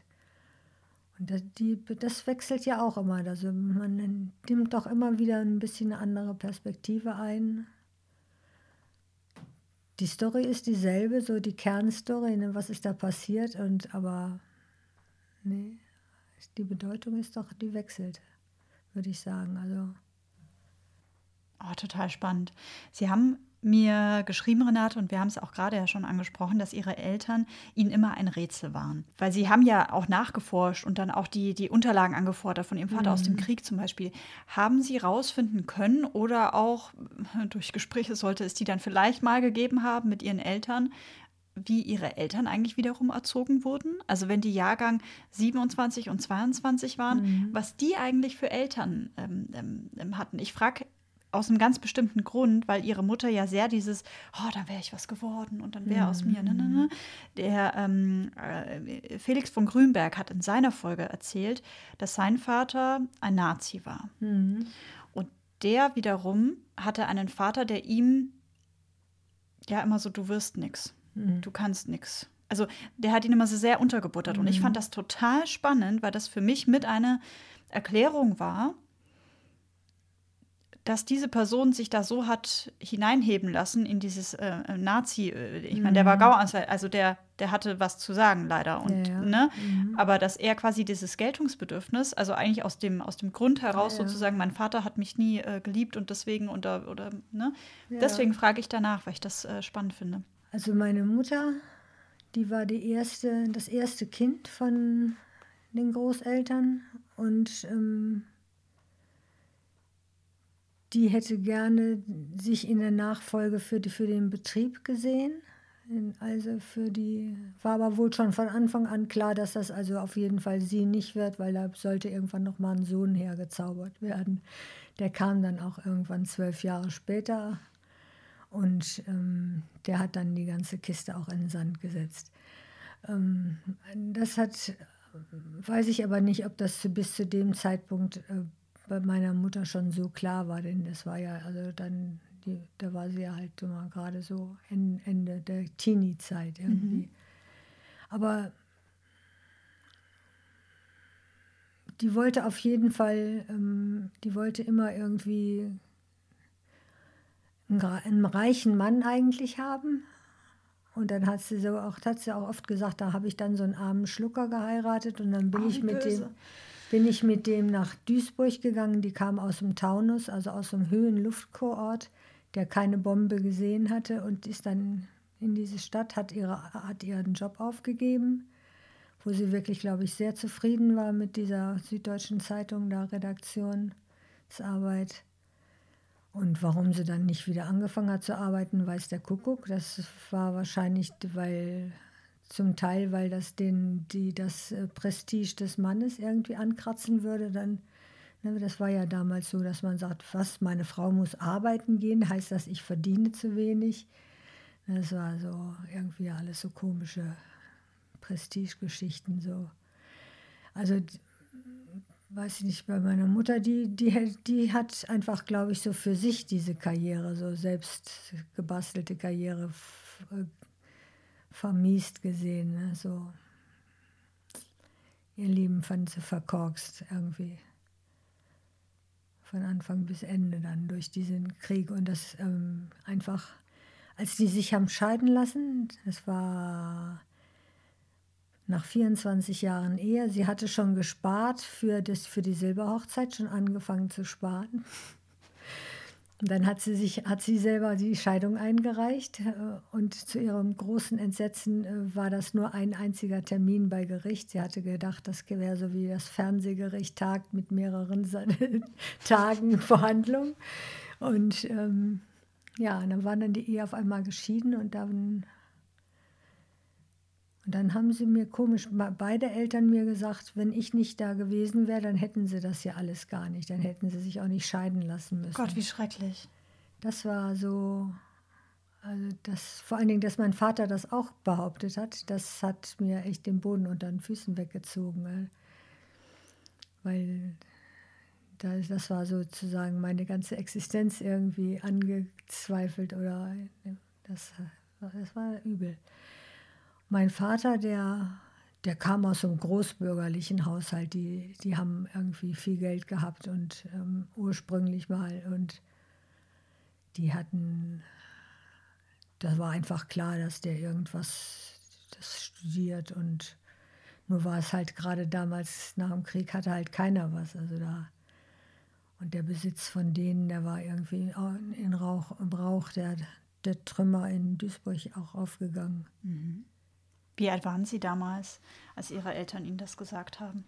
Ja, da war ich dann so dann 24. Bisschen, genau, ich, genau, stimmt, 24 Jahre alt. Ja, ja. Das war, das war ein, ein Moment, wo, wo ich eigentlich gerade so mich mir das mein Leben dachte, das war jetzt alles in, in allen richtig guten Lauf. Ich hatte meine Kindheit nachgeholt, als ich hier 18 mit 18 weggegangen bin von zu Hause und habe hier nochmal alles Mögliche, was man zu Hause nicht durfte, auf Bäume klettern und Äpfel klauen. Und ich weiß nicht, das habe ich alles hier nachgeholt. Und, und ich hatte mein Studium lief gut. Ich war gerade dabei, eigentlich meine Diplomarbeit zu schreiben. Und dann kam dieser tolle Spruch. Und dann mein Vater dann gesagt, jetzt hat er kein Geld mehr, mein Studium zu finanzieren weil die Scheidung so teuer war. Und ja, dann war ich ein Jahr krank, habe ich irgendwie alle Kinderkrankheiten nochmal gekriegt. Ja. Ja, das, war, das hat mich einfach total aus den Schuhen gehauen. Ne? Mhm. Ja, war, Wer hat sich um Sie gekümmert, als Sie dann krank wurden und krank waren? Waren Sie dann, sind Sie weiterhin hier alleine geblieben in Bonn und haben versucht irgendwie ja. das alles zu meistern? Ja, da war ich ich hier alleine. Oder mit Freunden oder mit sogenannten Freunden, ja. Ein dunkles Jahr, glaube ich, ne? Kein, keine schöne Zeit. Nee, das war keine schöne mhm. Zeit, aber gut, danach habe ich dann irgendwie gedacht, der muss jetzt irgendwie alles irgendwie anders machen. Dann habe ich angefangen zu arbeiten und dachte, ich schreibe die Arbeit dann irgendwie später nach. Habe ich dann aber leider nie mehr gemacht. Was hatten Sie eigentlich studiert, Renate? Biologie und Ernährung. Also angefangen habe ich mit Biologie und Ernährungswissenschaft. Und dann habe ich nachher aber das für Lehramt hatte ich das ursprünglich vorgehabt und dann habe ich dann aber hinter die Ernährungswissenschaft wieder aufgegeben, weil es das doch nicht gab als Unterrichtsfach. Und dann habe ich dann auf Biologie auf Diplom damals war das ja noch gemacht. Aber da gab es auch keine Jobs irgendwie für Biologin. Und dann bin ich da. Oder eher nur für Biologen? Kann das auch ein Thema sein? Ja, nee, da gab überhaupt für Biologen gibt es überhaupt nicht viele okay. Jobs. Das äh, ist ein tolles Studium, es macht Riesenspaß und es ist wirklich sehr anspruchsvoll und man lernt super viel, aber braucht eigentlich niemand. und ähm, ja, aber dann, dadurch bin ich dann irgendwie so in diese Entwicklungszusammenarbeit gekommen, einfach durch so einen Nebenjob, den ich da hatte. Und da sind Sie bei geblieben? Da bin ich bei geblieben, ja. Und haben viel von der Welt gesehen? Ich habe viel gesehen, ich habe viel gelernt, viel verstanden und äh, ja, und ich glaube, dadurch auch irgendwie mich dafür interessiert, was, was eigentlich um mich rum passiert. Also weil ich dann jahrelang immer so in die Ferne geguckt habe und dann habe ich gedacht, vor der Haustür kann man auch ziemlich viel machen. Und, und da schlägt sich der Kreis wieder ja, zu ja, unserem, ja, genau. Zu der Nachbarschaftsgeschichte. Dann, ja, Mhm. genau. Das finde ich, finde ich dann sehr schön, wenn das, also jetzt, jetzt rückt das ja thematisch auch alles ein bisschen enger zusammen, ne? wenn man so mit dieser Nachhaltigkeitsgeschichte und zum Beispiel mit den globalen Lieferkettengesetzen und so, da landet das Ganze wieder auch hier so im, im Alltag. Das finde ich, finde ich sehr schön, wie sich das entwickelt. Wird schon alles immer ein Stückchen besser, finde ich. Das finde ich sehr schön. Von wegen, früher war alles besser. Glaube ich nicht dran. nee, nee, heute ist alles irgendwie besser. Man muss es nur bewahren. Ne? Darauf aufpassen und vielleicht auch im Zweifel selber was dafür tun.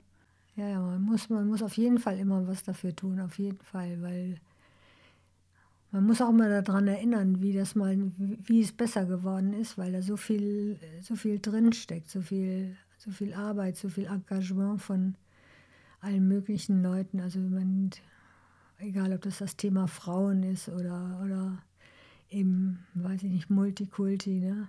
So, das, da steckt so viel schon drin und oder auch Gewerkschaften, die ganze, ganzen Arbeitsbedingungen, was, Ja. was sind das für Kämpfe gewesen? ne? Und heute sagt man, Gewerkschaft, was ein Quatsch braucht man nicht. Ne? So, das ist schade.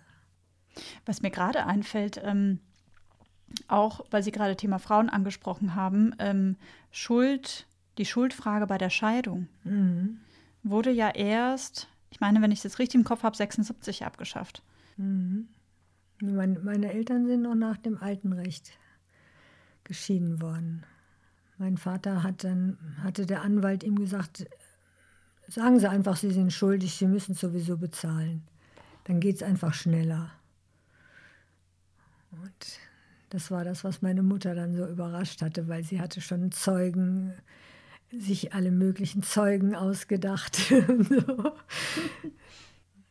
Dann war das ein einfach in einer Viertelstunde vorbei. Und dann hat sie gesagt, das Gericht hätte sie über- überrumpelt. Das war ein großartiger Coup, den sie da gelandet hat. Darf ich fragen nach dem Vater von Ihrer Tochter? Ja. Wie haben Sie sich denn kennengelernt?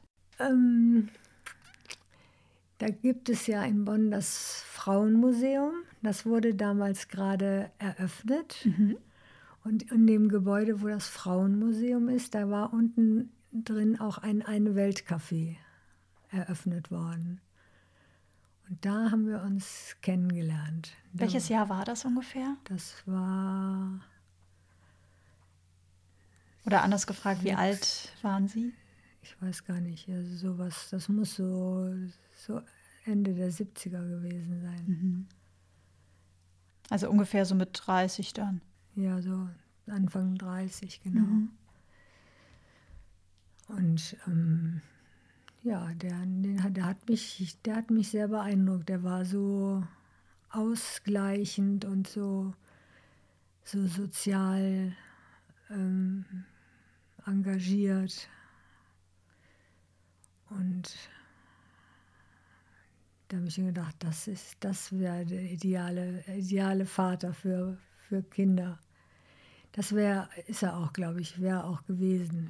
Ein ideale Vater ist er auf jeden Fall. Ein toller Papa war der, aber als Partner bin ich mit dem nicht zurechtgekommen. Wollen Sie mir erzählen, warum? Also, Ähm, wenn Sie es nicht beantworten wollen, ist nee, es. das ist doch, das ist eigentlich, das ist ja eigentlich so noch nichts Außergewöhnliches. Also ich, ich meine, einmal, glaube ich, habe ich mir nicht so richtig vorstellen können, was das heißt, also so diese Kulturen zusammenzukriegen.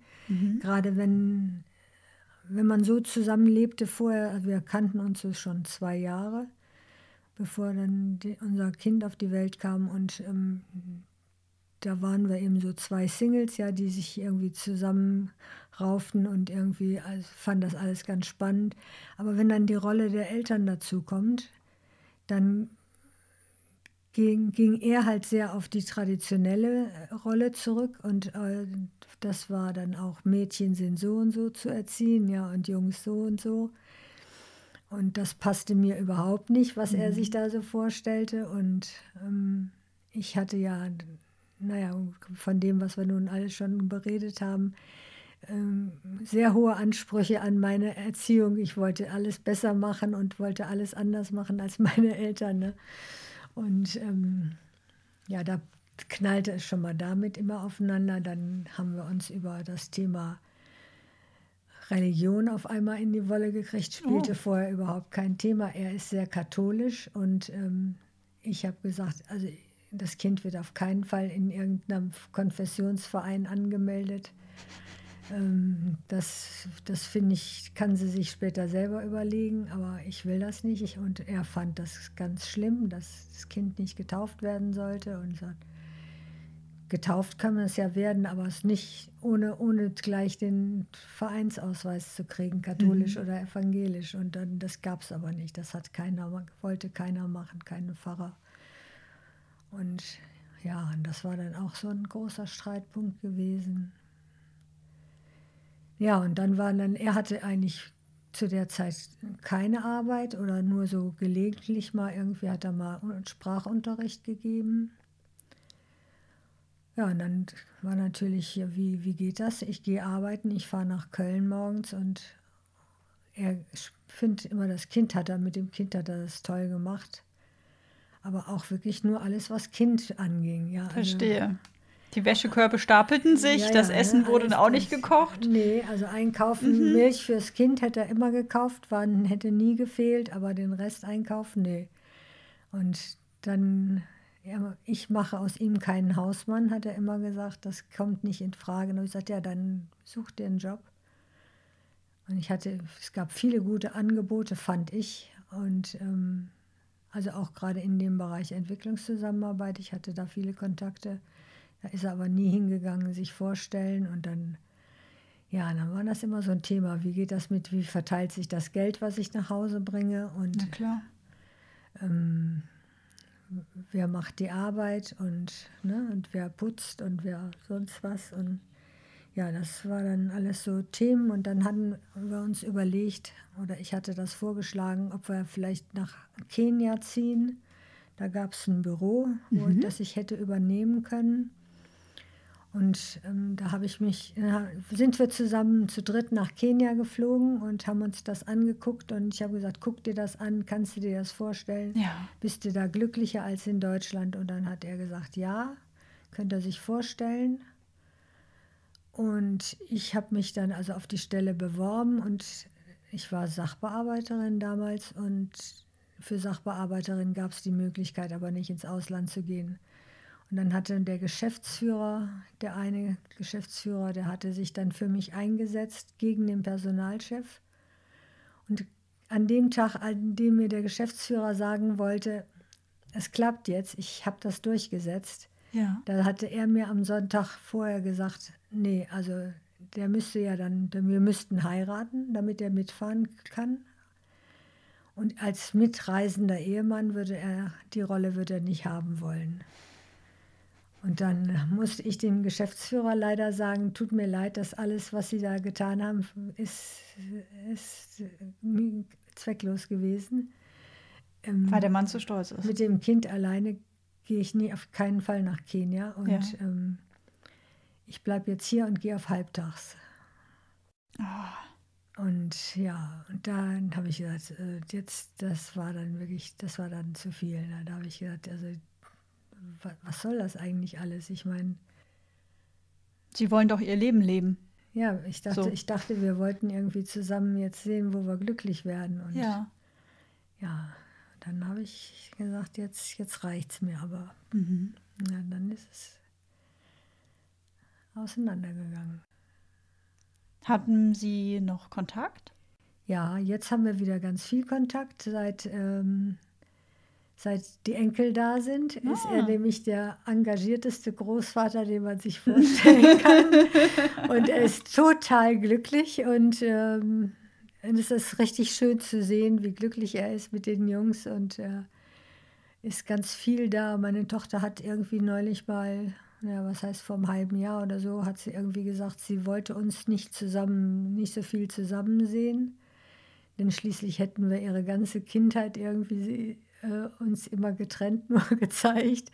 Und das ähm, fand ich sehr schade, weil ich fand es eigentlich jetzt richtig schön, dass wir wieder so alle immer zusammen sind. Und ich, ich meine, ich mag den ja auch immer noch. Ich habe ja auch jetzt heute, wir haben ja da keinen, wir haben auch eigentlich nie so eine richtige, weiß ich, wie das in manchen Ver Verhältnissen ja ist, dass dann dass man nicht mit gar nicht miteinander redet oder nur böse übereinander ja, redet. Das ja. war, das hatten wir auch nie, aber ja, es waren halt quasi so diese Rollenvorstellungen und Lebensvorstellungen waren halt zu dem Zeitpunkt unterschiedlich. Ja, das der war halt auch eigentlich, das, der war halt immer auf Durchreise. Der wollte nie in Deutschland bleiben, der wollte immer nach USA. Und ähm, weil er da hatte er irgendwie Personen, wo er eigentlich, das war sein Ziel, ja, wo er eigentlich hin wollte. Aber dann hat er halt hier Asyl gehabt und dann ja, war halt hier und Zwischendurch war er auch mal wieder zurück in Eritrea, dann musste er aber noch mal fliehen, weil das jetzt eigentlich schon wieder so ein beschissenes Land ist. Mhm. Ja, und dann, jetzt ist er in Frankfurt, lebt in Frankfurt und haben wir eigentlich einen guten Kontakt miteinander. Warum glauben Sie, dass Ihre Tochter das äh, komisch fand, Sie zusammenzusehen? Warum glauben Sie, dass sie das gesagt hat? Also ist es für Sie vielleicht auch ungewohnt oder ist es für Sie vielleicht zu schmerzhaft, weil man erinnert wird an das, was man als Kind vielleicht dann auch mal gern gehabt hätte? Ja, wahrscheinlich. Auch wenn die Mama alles gemacht hat, aber es natürlich immer schöner ist, vielleicht Mama und Mama oder Papa und Papa oder Mama und Papa zu haben. Naja, also sie, sie hat, sie hat natürlich ähm, ein ganz enges Verhältnis zu ihm gehabt, denn er war ja tagsüber zu Hause und ich war arbeiten. Ne? Und das hat, hat, schon, war schon ein tiefer Einschnitt, dass, als ich mich da von ihm getrennt habe. Hm. Ja, weil aus der Kindperspektive. Ja, also das war schon, das war schon brutal, glaube ich. Aber ich, ich wusste mir ja keinen besseren Rat. Ja, ja. Das mag sie auch sicher als, sie mag sie sicher als egoistisch angesehen haben. Das kann ich mir schon vorstellen. Da hat sie aber, also ich habe sie da oft drüber nachgefragt, aber da hat sie, hat sie immer gesagt, nee, ist alles gut, ist alles gut. Aber ich glaube schon, dass da einiges verborgen liegt an, was sie jetzt eben auch in den letzten Jahren wahrscheinlich, ähm, hat sie ja das Verhältnis zu ihrem Vater sehr verbessert, was ich auch richtig toll finde. Schön. Und da habe ich gedacht, naja gut, da muss ich jetzt mal zurückstecken auch, ne? Ja. Weil vielleicht muss das so sein. Vielleicht brauchst du da erstmal den Papa für sich alleine oder so, keine Ahnung. Ja, und vielleicht Zeit auch wieder aufzuholen. Kann ja sein. Ja. Ist das denn. Es kann ja sein, dass Ihre Tochter auch unsere Folge hört und auch dieses Gespräch mhm. hört. Das ist für Sie in Ordnung. Ja. Schön. Ich glaube, das wird Ihre Tochter sehr berühren. Kann ich mir vorstellen. Aber das ist nur meine ganz persönliche, ohne ihre Tochter zu kennen. Ich habe ja keine Ahnung. Ich gucke sie ja die ganze Zeit da an, immer wenn ich gucke immer da auf dieses Bild. Ah, stimmt. Ja, hinter uns hängt ein Foto. Mhm. Ja. Hat ihre Tochter jetzt direkt die Bilder im Kopf, wie wir hier zusammen sitzen. ähm, weil Sie gerade das Wort egoistisch angesprochen haben. Ist es tatsächlich was, also eine, eine Bürde, die man im Zweifel dann auch als, ich sage jetzt auch mal, moderne Mutter mit sich trägt. Modern im Sinne von, ich möchte als Frau auch mein eigenes Leben leben. Ich möchte in gewisser mhm. Weise ähm, vielleicht einen guten Job haben, erfolgreich sein, wie auch immer man jetzt Erfolg definiert. Mhm. Äh, glücklich sein, mit mir zufrieden sein, gleichzeitig eine tolle Mama sein. Aber ich möchte auch die Care-Arbeit und alles, was hier noch, was man halt so tagtäglich zu tun hat, auch bitte fair aufgeteilt haben glauben Sie, dass früher viele Frauen quasi ihr eigenes Glück sozusagen äh, unter das ihres, ihres, äh, ihrer Kinder oder ihres Kindes gestellt haben oder auch unter das Glück ihres Ehemannes? Was, was heißt früher? Also früher vielleicht, ich sage jetzt so 60er, also äh, vor Krieg, äh, also, also Kriegszeit natürlich logisch, aber ich meine jetzt eher, als sie dann auch Mutter wurden. Also irgendwann eben, ne, 60er, 70er, 80er Jahre. Also ich meine, in der Zeit meiner Mutter würde ich sagen, auf jeden Fall haben die das gemacht und, ähm, und ja, ich meine, Also ich kann ja nur über mich eigentlich dann sprechen. Also, also ich habe schon mein Leben sehr eingeschränkt, so was, was so persönliche Interessen und sowas anging. Ich habe halt versucht, möglichst gut im Job voranzukommen, damit man natürlich dann auch irgendwie ein bisschen finanziell mehr Spielräume hat. Und wenn ich zu Hause war, dann habe ich eigentlich hauptsächlich Zeit für mein Kind haben wollen. Ich meinte jetzt vor allem mit dem Hinblick auf die Trennung von ihrem Partner damals, von dem Vater ihrer Tochter. Weil ich würde jetzt fast vermuten, dass es, ähm, als sie Mutter geworden sind mit ne, 34, im Jahr 84 in etwa, dass es bestimmt viele Frauen gegeben hat, die sich nicht getrennt haben. Obwohl es vielleicht derselbe Struggle war. Kann das sein? Ich, weil, ja, ich glaube schon. Gefühlt also, ist es ja heute auch noch manchmal so. Ja, es ist, kenne ich auch einige. Also die sagen, nee, lieber, lieber halte ich das durch und die Familie bleibt zusammen, aber nee, also das, das macht, machen sicher heute auch noch viele, weil ich, ich frage aus meiner eigenen Lebenserfahrung, ich habe mir immer gedacht, warum sind denn diese Eltern eigentlich, eigentlich zusammen? Also was haben wir denn davon? Es wurde immer gesagt, ja, wir machen das ja alles für euch, wir machen das für euch. Ich weiß es nicht, ob es uns vielleicht besser gegangen wäre, wenn, wenn die sich schon mal vor, vor ihrem fast Silber-Hochzeitstermin getrennt hätten. Weil es war ja eigentlich immer nur so eine Farce und man hat immer nur Theater gespielt im Grunde genommen. Es war alles immer nur so eine Aufführung für andere Leute, für die Leute, was die Leute denken. Und Furchtbar. Das hatte mit uns eigentlich ja ganz wenig zu tun. Und genau das wollten Sie halt auch nicht. Nee.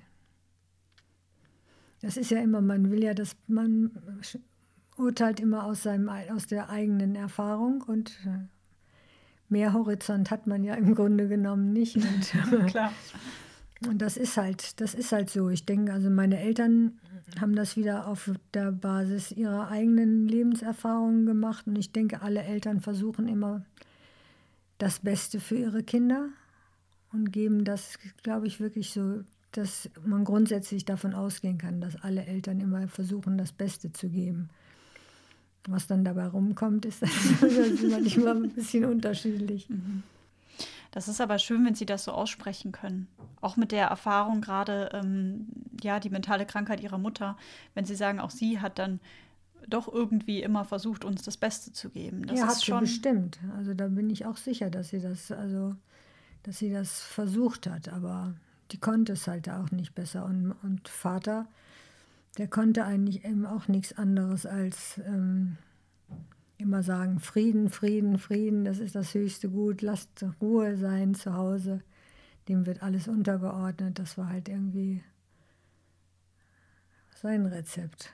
Ich meine, er hatte ja im Zweifel dann ja auch viel Schlimmes erlebt in Kriegszeiten. Ja. Und hat, also ne, Krieg und Frieden. Also. Mhm. Ja. Das ist eben so. Mhm. Ist das aber auch was, wo Sie auch ähm, dran gearbeitet haben über die Jahre, dass Sie das so empfinden können und dass Sie sagen können, nee, meine Mutter hat bestimmt auch im Rahmen ihrer Möglichkeiten immer das Beste für uns äh, versucht? Weil das zeugt für mich jetzt auch von einem gewissen inneren Frieden. Weil vielleicht ja. andere, die mir gegenüber sitzen, würden vielleicht sagen, also würde ich spüren, da ist vielleicht ein Groll. Nee, den habe ich nicht mehr. Also in dem Moment, wo sie, als sie gestorben ist, da habe ich eigentlich, da habe ich meinen Groll, glaube ich, schon loslassen können. Und habe dann noch viel über sie nachgedacht und viel auch noch gelesen. Und ich weiß nicht, in, jetzt neulich ist erst wieder so eine Kiste aufgetaucht mit alten, mit alten Briefen irgendwie, die die kannte ich gar nicht. Die hatte mein Bruder bei sich im Keller gebunkert. Und, äh, der hatte die sie die, mal geschrieben hatte? Ihre Mutter? Ja, meine Mutter, äh, also Liebesbriefe zwischen Vater und Mutter. Oh. Wobei ähm, sie ja nach der, der letzten Erzählung, die die beiden ja eben von sich gaben, wo ich ja sozusagen der, der Hochzeitsgrund und damit der Scheidungsgrund war, waren sie ja äh, überhaupt nie verliebt und äh, die letzte Darstellung war so, dass mein Vater sagte, er sei von meiner Mutter vergewaltigt worden oder so ungefähr. Und äh, er wollte sie auch nie heiraten. Und also das war, das fand ich unglaublich toll, dass diese alten Briefe da auftauchten und denn es war so, dass sie sich mal gern hatten. Ja, sie haben sich Gedichte geschrieben und alles Mögliche und das auch jahrelang. Also das ist auch nicht so, dass die kannten sich nun schon lange, bevor ich überhaupt gezeugt wurde. Also das äh, hat mich auch sehr entlastet, ja, also ja. das nochmal zu finden und so. Insofern das ist auch hier bei diesen Fotos, äh, da gibt es dann ganz viele Fotos. Ja, wir gucken hier gleich die ganzen Bilder durch, damit ich die abfotografieren kann. Damit, damit wo man dann sieht, nein, also so war das jetzt auch nicht, ne? wie sie das mir zum Schluss dann nochmal unbedingt unterjubeln mussten. Oh, das ist aber schön, wie sich dann da der Kreis auch so ein bisschen schließt. Ja, Oder was für ein Glück, dass Ihr Bruder diese Kiste nicht einfach jetzt auf den Müll geworfen hat. Ja, sehr gut. Das finde ich auch. Die war bei mir jetzt genau richtig ähm, angekommen. Und deswegen, ne, also so sagte ich ja vorhin, man, das kommt immer wieder irgendwie was dazu und dann kann man alles wieder nochmal anders angucken und sagen, ja, das war dann doch eigentlich nicht so grässlich, wie, wie ich es zwischendurch gesehen habe. Und ist schon gut so. Ja, muss die Perlenkette einmal neu, neu geflochten muss, werden, einmal eine, neu eine neue rosige Farbe dran gemalt werden. Genau. An dieses das ist Bild. ganz gut so. Total spannend, weil ja als auch tatsächlich ich ja ein sehr ja dann auch negatives Bild ja auch zeitweise hat. So, oh mhm. Gott, ihre Eltern geben ihnen die Schuld und Hilfe und das ja, ist ja schrecklich. Ist und schrecklich. ist es auch, ne, mhm. nach wie vor. Aber tatsächlich dann zu merken, ja, Moment mal, irgendwas hat dazu geführt, was auch mhm. immer. Wir werden wahrscheinlich die Antwort nie ganz kriegen, weil man. Nee. Die, die wichtigsten Leute kann man nicht mehr fragen. Ne? Mhm. Aber dennoch, um, um, zu sehen, okay, die haben sich mal geliebt und da war mal was ja. da, ist, glaube ich. Ja, ist schon so eine verrückte Geschichte. Also ich meine, die waren nachher ja nach der Scheidung, durfte man irgendwie bei dem einen und bei dem anderen nie über die andere Person reden und durfte die gar nicht mehr erwähnen. Und naja, so, so eine noch kuriose Bemerkung für die, zu den beiden Leuten äh, abschließend ist, dass mein Vater liebte immer die, äh, das Meer, meine Mutter immer die Berge. Wir sind immer in die Berge gefahren im Urlaub. Und meine Mutter hat, hatte festgelegt, testamentarisch, dass sie ähm, in der Adria See bestattet werden wollte. Und mein Vater ist irgendwo in einem Friedwald in den, in den Alpen beigesetzt. Also genau konträr ne, zu diesem, immer jeden Sommer war immer, fahren wir an dies, ans Meer, fahren wir in die Berge, fahren wir ans Meer, fahren wir in die Berge. Und sind wir immer, immer an einen See in den Bergen gefahren. Und dann lassen sie sich so unterschiedlich irgendwie beerdigen. Ja, so das heißt, Sie haben tatsächlich das mit der Seebestattung Ihrer Mutter ja, erfüllt in der Adria? haben wir gemacht, ja. Und ähm, ja, und Vater liegt irgendwo unbekannt, keine, der hatte uns leider per Testament ausgeladen von der Beerdigung. Oh. Mein Bruder und mich hat er irgendwie hat uns sehr überrascht, weil äh, er wollte uns nicht dabei haben. Wir haben gar nicht, wir wissen nicht, wo unser Vater beerdigt ist. Was macht das mit einem, wenn man das nicht weiß? Das ist, das schließt das nicht ab, dass, äh, dass man nicht dabei war. Der könnte ja auch noch leben und es ist alles irgendwie gar nicht wahr. Wie alt wäre Ihr Vater jetzt? Naja, der würde gut, der 99. Ja, gut, okay. aber mhm. äh, ja, aber es ist, das ist. Ähm, Kein Abschluss.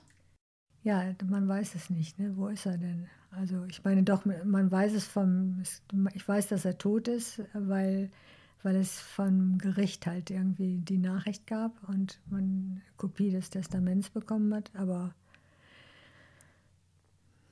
tja, Überraschung da bin ich noch nicht mit fertig.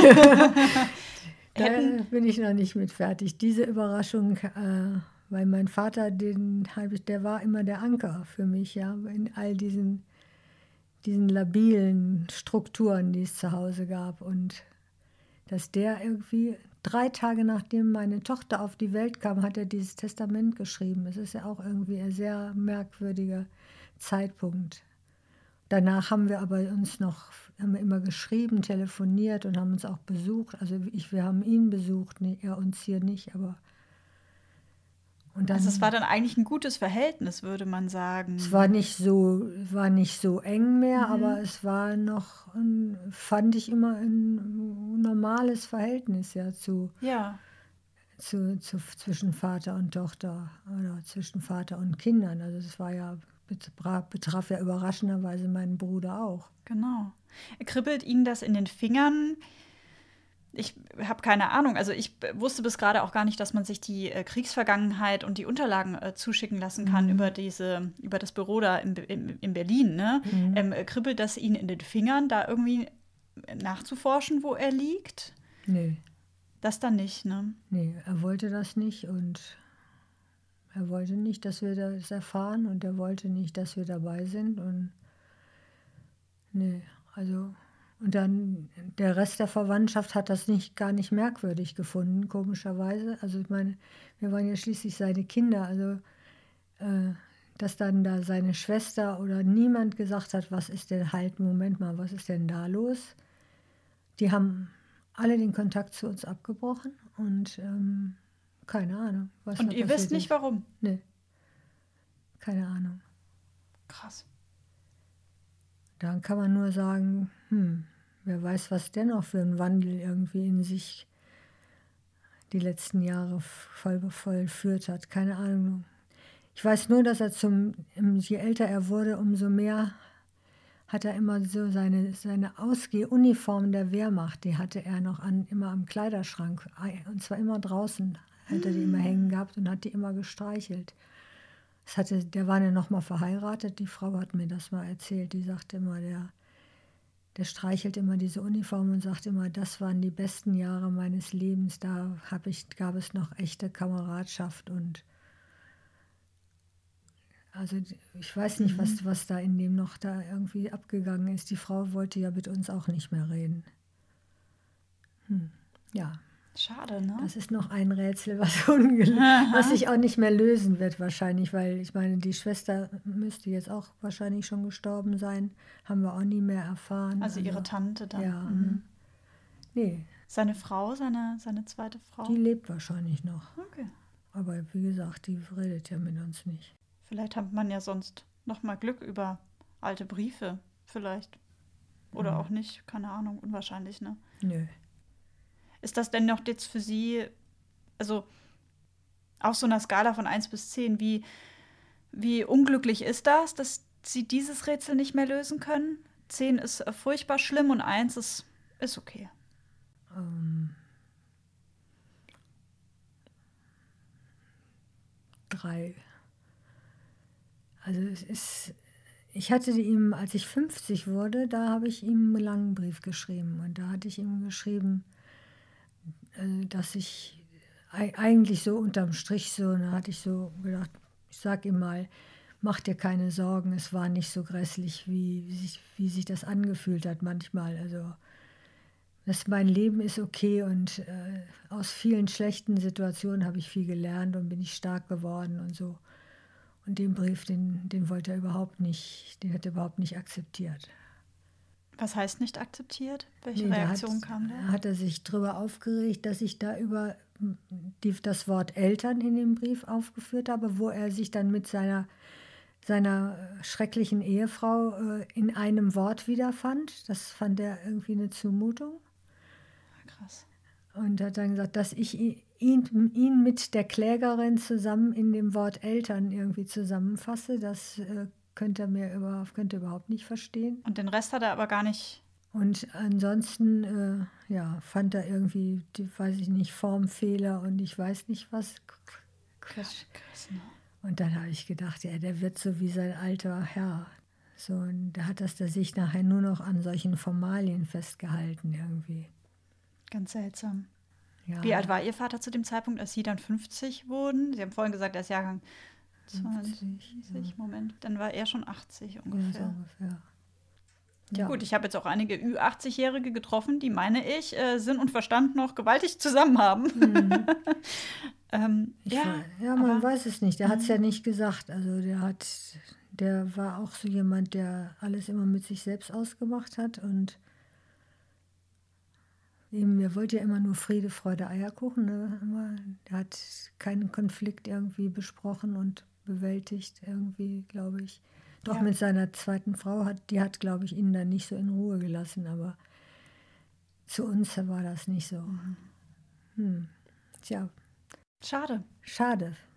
Das ist das, was man dazu sagen kann, genau. Schade. Kommen wir so ein bisschen auf das Kind zurück. Das wollte ja eigentlich nur was Gutes. Ja. schade. Mhm. Ja, schade. Naja. Kommen wir zu einer ganz anderen Sache, ja. Renate. Als ich hier vorhin reinmarschiert bin in ihr Wohnzimmer, habe ich ein Trampolin hinter ihnen stehen sehen. Mm, ja. Sie lächeln. Und dann haben sie gesagt, ja, jetzt steht das hier im Wohnzimmer. Und dann haben wir darüber gesprochen, ob das jetzt okay ist oder nicht okay ist und haben da beide befunden, naja, dann steht halt ein Trampolin im Wohnzimmer, so what? Ne? Mhm. Also ist doch völlig egal. Aber dieses Trampolin hat für sie, glaube ich, eine ganz, ganz, ganz wichtige Bedeutung. Weil sie, wir haben das gerade vorhin schon äh, äh gesagt, vor zwölf Jahren die Diagnose Parkinson bekommen haben. Mhm. Sie haben im Vorgespräch äh, gerade als ich hier alles aufgebaut habe, erzählt, dass sie auf einer Reha waren und dass es äh, letztes Jahr dann an Weihnachten dieses Trampolin gab. Welchen verrückten Wunsch haben Sie denn auf dieser Reha geäußert?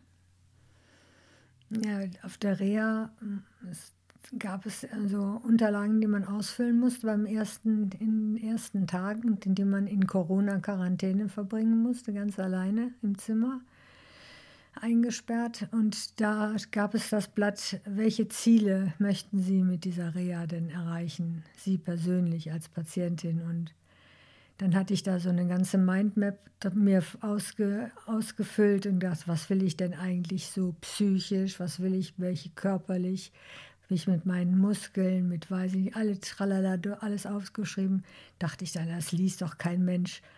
Und dann habe ich einfach einen Satz darüber geschrieben, habe gesagt, ich möchte wieder hüpfen können. Weil ich immer so unsicher auf den Füßen bin und einfach dann dachte, wenn ich wieder hüpfen könnte, dann das würde ja, das heißt ja dann, dass ich auch wieder fest mit den Füßen auf den Boden komme und und die Leichtigkeit des Seins eben dieses Hochspringen und Fliegen in der Luft sein, so Seilchen springen, sowas. Ja, und dann habe ich dann diesen Satz da groß in diese Zeile geschrieben und dann damit fing dann die erste Physiotherapiestunde an, dass die dann sagten, was steht da? Sie möchten wieder hüpfen können? Moment mal, welcher Jahrgang sind Sie? Guckten sich an, die Physiotherapeuten, und sagten, die Dame möchte hüpfen lernen. und ich hatte dann gesagt, ja, haben Sie ein Trampolin? ich würde sehr gerne das vielleicht das mal ausprobieren, ob das irgendwie hilft. Und die sagten, ja, haben wir. Das war etwas verstaubt in der Ecke. Und dann haben sie das rausgeholt und hatten große Angst um mich und äh, haben, standen da zu zweit um mich rum und haben so die Arme schützend hochgehalten und haben gesagt, na, dann fangen Sie mal an. Und dann, ja, und dann klappte das wunderbar und dann ich, durfte ich dann jeden Tag irgendwie Trampolin springen. Toll. Und es waren die, ich war so glücklich. Also wenn ich dann einfach da so richtig hochspringe und die sagen, springen Sie nicht so hoch, springen Sie nicht so hoch. und sie so, ja doch. und dann ich, doch, das ist doch toll. Und dann, die, die waren selber auch total begeistert. Und ja, ich war dann die verrückte Nudel, die da irgendwie mit dem Trampolin immer, betät, immer sich betätigte. Aber es war wirklich toll, tolle Erfahrung. Und dann habe ich das natürlich zu Hause erzählt und gesagt, ja, das war das Tollste an der Dreher, war eigentlich dieses Trampolin. Ja, und dann hat meine Familie beschlossen, dass sie mir so ein Trampolin schenken. Und jetzt steht es hier im Wohnzimmer und ziert das Wohnzimmer. ja, und wenn sie springen, dann schauen sie raus auf den wunderschönen Garten. Ja. Und fliegen und die Nachbarn. Nur nicht zu hoch an die Decke. Was die Nachbarn amüsieren sich wahrscheinlich immer, wenn sie mich da hüpfen sehen. Ist mir aber auch völlig egal. Sollen sie lachen. Oder sie sind vielleicht auch stolz, weil sie sagen, eine Frau mit 71 macht hier äh, am Trampolin. Ich hätte ja erst gedacht, ich gehe irgendwie zu den Nachbarn. In vielen Gärten stehen ja diese Trampolinen-Käfige für die Kinder. Diese riesig großen. Mhm. Genau, wo dann meistens immer nur die Blätter sich sammeln und doch keiner drin hüpft. Aber dann war mir das doch ein bisschen zu blöd, bei den Nachbarn zu fragen, ob ich da vielleicht täglich mal ein bisschen hüpfen darf. Ja gut, aber da Sie diejenige sind, die die Nachbarschaft hier so zusammengebracht hat, wären die wahrscheinlich, wie auch damals, verdutzt gewesen mhm. und hätten dann gesagt, na, wenn Sie meinen, warum nicht? Ja, genau. Würden sich ja nicht sehr wundern über mich. Das, ich glaube, die sind Überraschungen gewöhnt. Ist das sowas, was, wo Sie auch sagen, das trägt mich durchs Leben und das hat mich durchs Leben getragen und das wird es auch weiterhin noch tun, ist dieses Überraschungen fliegen, wieder lernen. lernen, ja. Also immer wieder, immer einfach gucken, was gibt es Neues. Und ich bin total begierig, irgendwie immer zu gucken, was gibt es Neues, was, was hat sich verändert. Ich, ich bin ein guter Beobachter und also auch so, so Details irgendwie, wenn ich unterwegs bin mit dem Fahrrad, mir fallen immer viele Sachen auf und auch so, ich gucke auch immer gerne nach witzigen Geschichten ne? oder mache auch mal selber irgendwie, installiere irgendwo was, was witzig ist. Zum Beispiel so ein, ein, paar alte Schuhe unter einen Baum gestellt und dann, denn die standen schon da. Da standen ein paar alte Schuhe unter einem großen Baum in so einer Wohnanlage. Dann habe ich gedacht, komisch, was machen die denn da? Das sah so aus, als hätte jemand die Schuhe ausgezogen und wäre auf den Baum geklettert. Und die standen tagelang da. Und dann habe ich so ein Schild ausgedruckt, da stand dann drauf, ähm, bitte vor Betreten des Baumes die Schuhe ausziehen. Und habe das dann da hingeklemmt mit so, einem Reiß, so einer Reißzwecke. Das hing dann ganz lange da und die Leute gingen immer da vorbei, guckten guckten, guckten auf die Schuhe, guckten auf das Schild, guckten nach oben und überlegten, was da, da oben wohl ist. Da war natürlich gar nichts. Das fand das ich zum Beispiel sehr lustig. Lustige Idee. Ja, solche Sachen mache ich immer sehr gerne. Das bringt mich natürlich auch schon zu meiner finalen Frage. Mein Podcast heißt ja, die Dritten, damit nichts verloren geht. Was aus Ihrem Leben sollte denn nicht verloren gehen? Immer. Also ich denke, es sollte nicht verloren gehen, dass man an allem irgendwas Gutes finden kann und dass man immer, dass es auch immer was Lustiges gibt. Zu, jeder Zeit, auch wenn man manchmal gerade keine Lust auf, auf Lachen hat, aber man kann immer irgendwas was finden, was einen dann doch amüsiert oder wenigstens ein paar Tage später amüsieren. ja, man kann immer, das ist, glaube ich, das, was man im Rheinland lernt, dieses immer das Gute, irgendwas Gutes finden an allem. Mit Küt wie Küt oder es hätte noch immer gut gegangen. Ja, genau. Ich kann es nicht ganz richtig sagen, ich komme ja eigentlich aus Bayern, aber Ja, das, das ist das Rheinland schon. denke ich schon. Das ist, das ist äh, auch anders als im Ruhrgebiet. Also da liebe ich das Rheinland dafür, für diese Lebenshaltung. Das ist schon immer, es gibt immer irgendeine gute Seite an allem. Man muss aber sich ein bisschen Mühe geben, die zu finden manchmal. Was wünschen Sie sich für den Vater Ihrer Tochter und für Ihre Tochter und Ihre Familie? Dass sie immer zufrieden sind. Egal was kommt. Also dass man immer mit der Situation, dass man immer wieder sich so einpegeln kann, dass man zufrieden ist. Ich glaube, das ist das Wichtigste im Leben. Ja. Und was wünschen Sie sich für sich selber? Genau dasselbe. Genau dasselbe. Also, dass ich, ich weiß ja, die, die, meine gesundheitliche Perspektive ist ja, ähm, sagen wir mal, nicht so berauschend, aber es wird nicht besser, das weiß ich, aber ich hoffe, dass es lange noch so bleibt, dass ich da damit noch klarkomme und dass es sich nicht schneller entwickelt als jetzt oder ja, ja, Sie haben ja im Vorgespräch erzählt, dass Sie die Diagnose vor zwölf Jahren bekommen haben. Mhm. Und dann haben Sie im Nebensatz äh, gesagt, ja, aber es ist auch nicht so wirklich viel schlimmer geworden seitdem. Nee, also es, ist, es lassen viele Fähigkeiten nach. Also ich bin, ich habe sehr viel gerne mit Händen gearbeitet. Ich habe also Buchbinderarbeiten gemacht. Ich habe viel genäht. Ich habe viel, ähm, ach weiß ich nicht, also auch vor allen Dingen unheimlich viel so, so kleine, klitzekleine Arbeiten gemacht. Das ist, das kann ich zu den Perlen. Ja, ja, zu den Perlen, zu den mhm. kleinen Perlen. Mit kleinen Perlen kann ich heute nichts mehr anfangen und ähm, meine Hände lassen stark nach. Das ist sehr traurig, aber gut, muss man dann einfach sehen, was man ein bisschen, sich ein bisschen gröbere Kunstwerke ausdenkt. die Buchbinder-Sachen habe ich schon alle verschenkt und die sind schon alle weg und ähm, Näharbeiten mache ich auch, glaube ich, jetzt auch nicht mehr so viele, weil ich die, die Feinarbeiten einfach nicht mehr machen kann. Aber man kann ja noch mit Metall und mit Holz arbeiten. ja, man muss einfach sich, ich muss mich einfach anpassen an die, das, was möglich ist. Und das mache ich auch. Mein aller, aller, allergrößten Respekt auch vor dieser Haltung. Das ist äh, bemerkenswert. Und ganz inspirierend. Also ich, ich, ich nehme gerade ganz viel mit aus unserem Gespräch. Ich finde ja? das ganz toll, Renate. Ja, wirklich. Ich denke, das ist einfach so, was soll man sonst machen? Ich meine, kann ja nicht sagen, hm, geht nicht mehr, mache ich jetzt gar nichts mehr. Ich meine, man verliert einfach, das ist ja interessant, wie das funktioniert.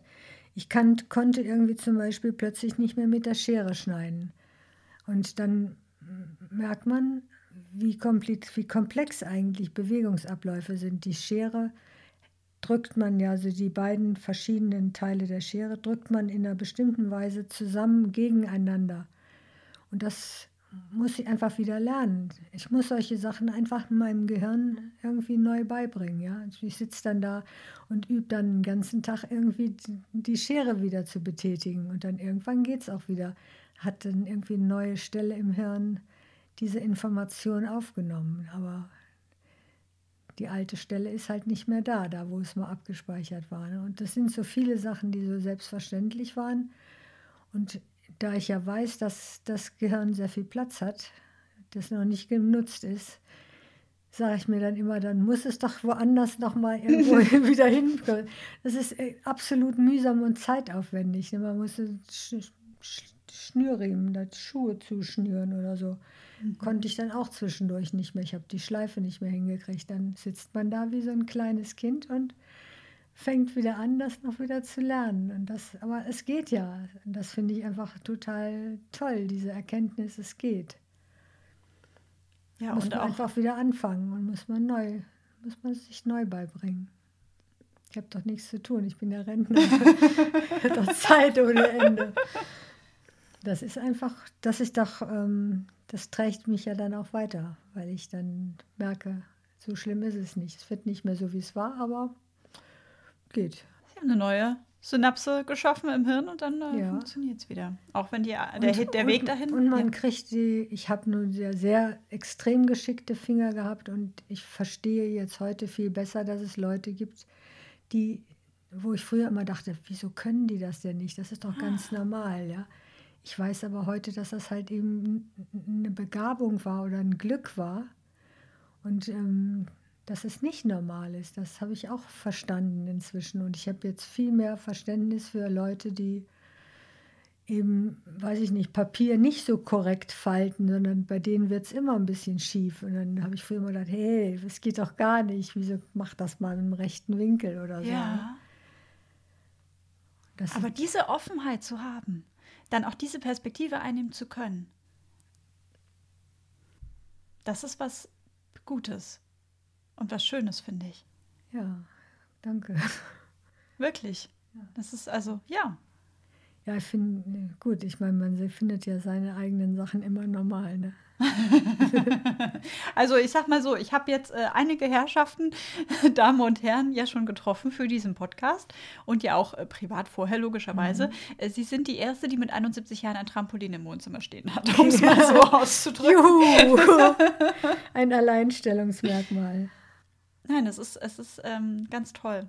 Ich wünsche Ihnen alles, alles, alles Gute, Renate, von Herzen. Ja, danke schön. Äh, hüpfen Sie weiter hier. Solange ich das geht, mache ich das. Ja. In diesem Sinne, vielen, vielen Dank, Renate. Danke Ihnen. War sehr schön. Ja? Ja, war ein schönes Gespräch. Das freut mich. Tschüss.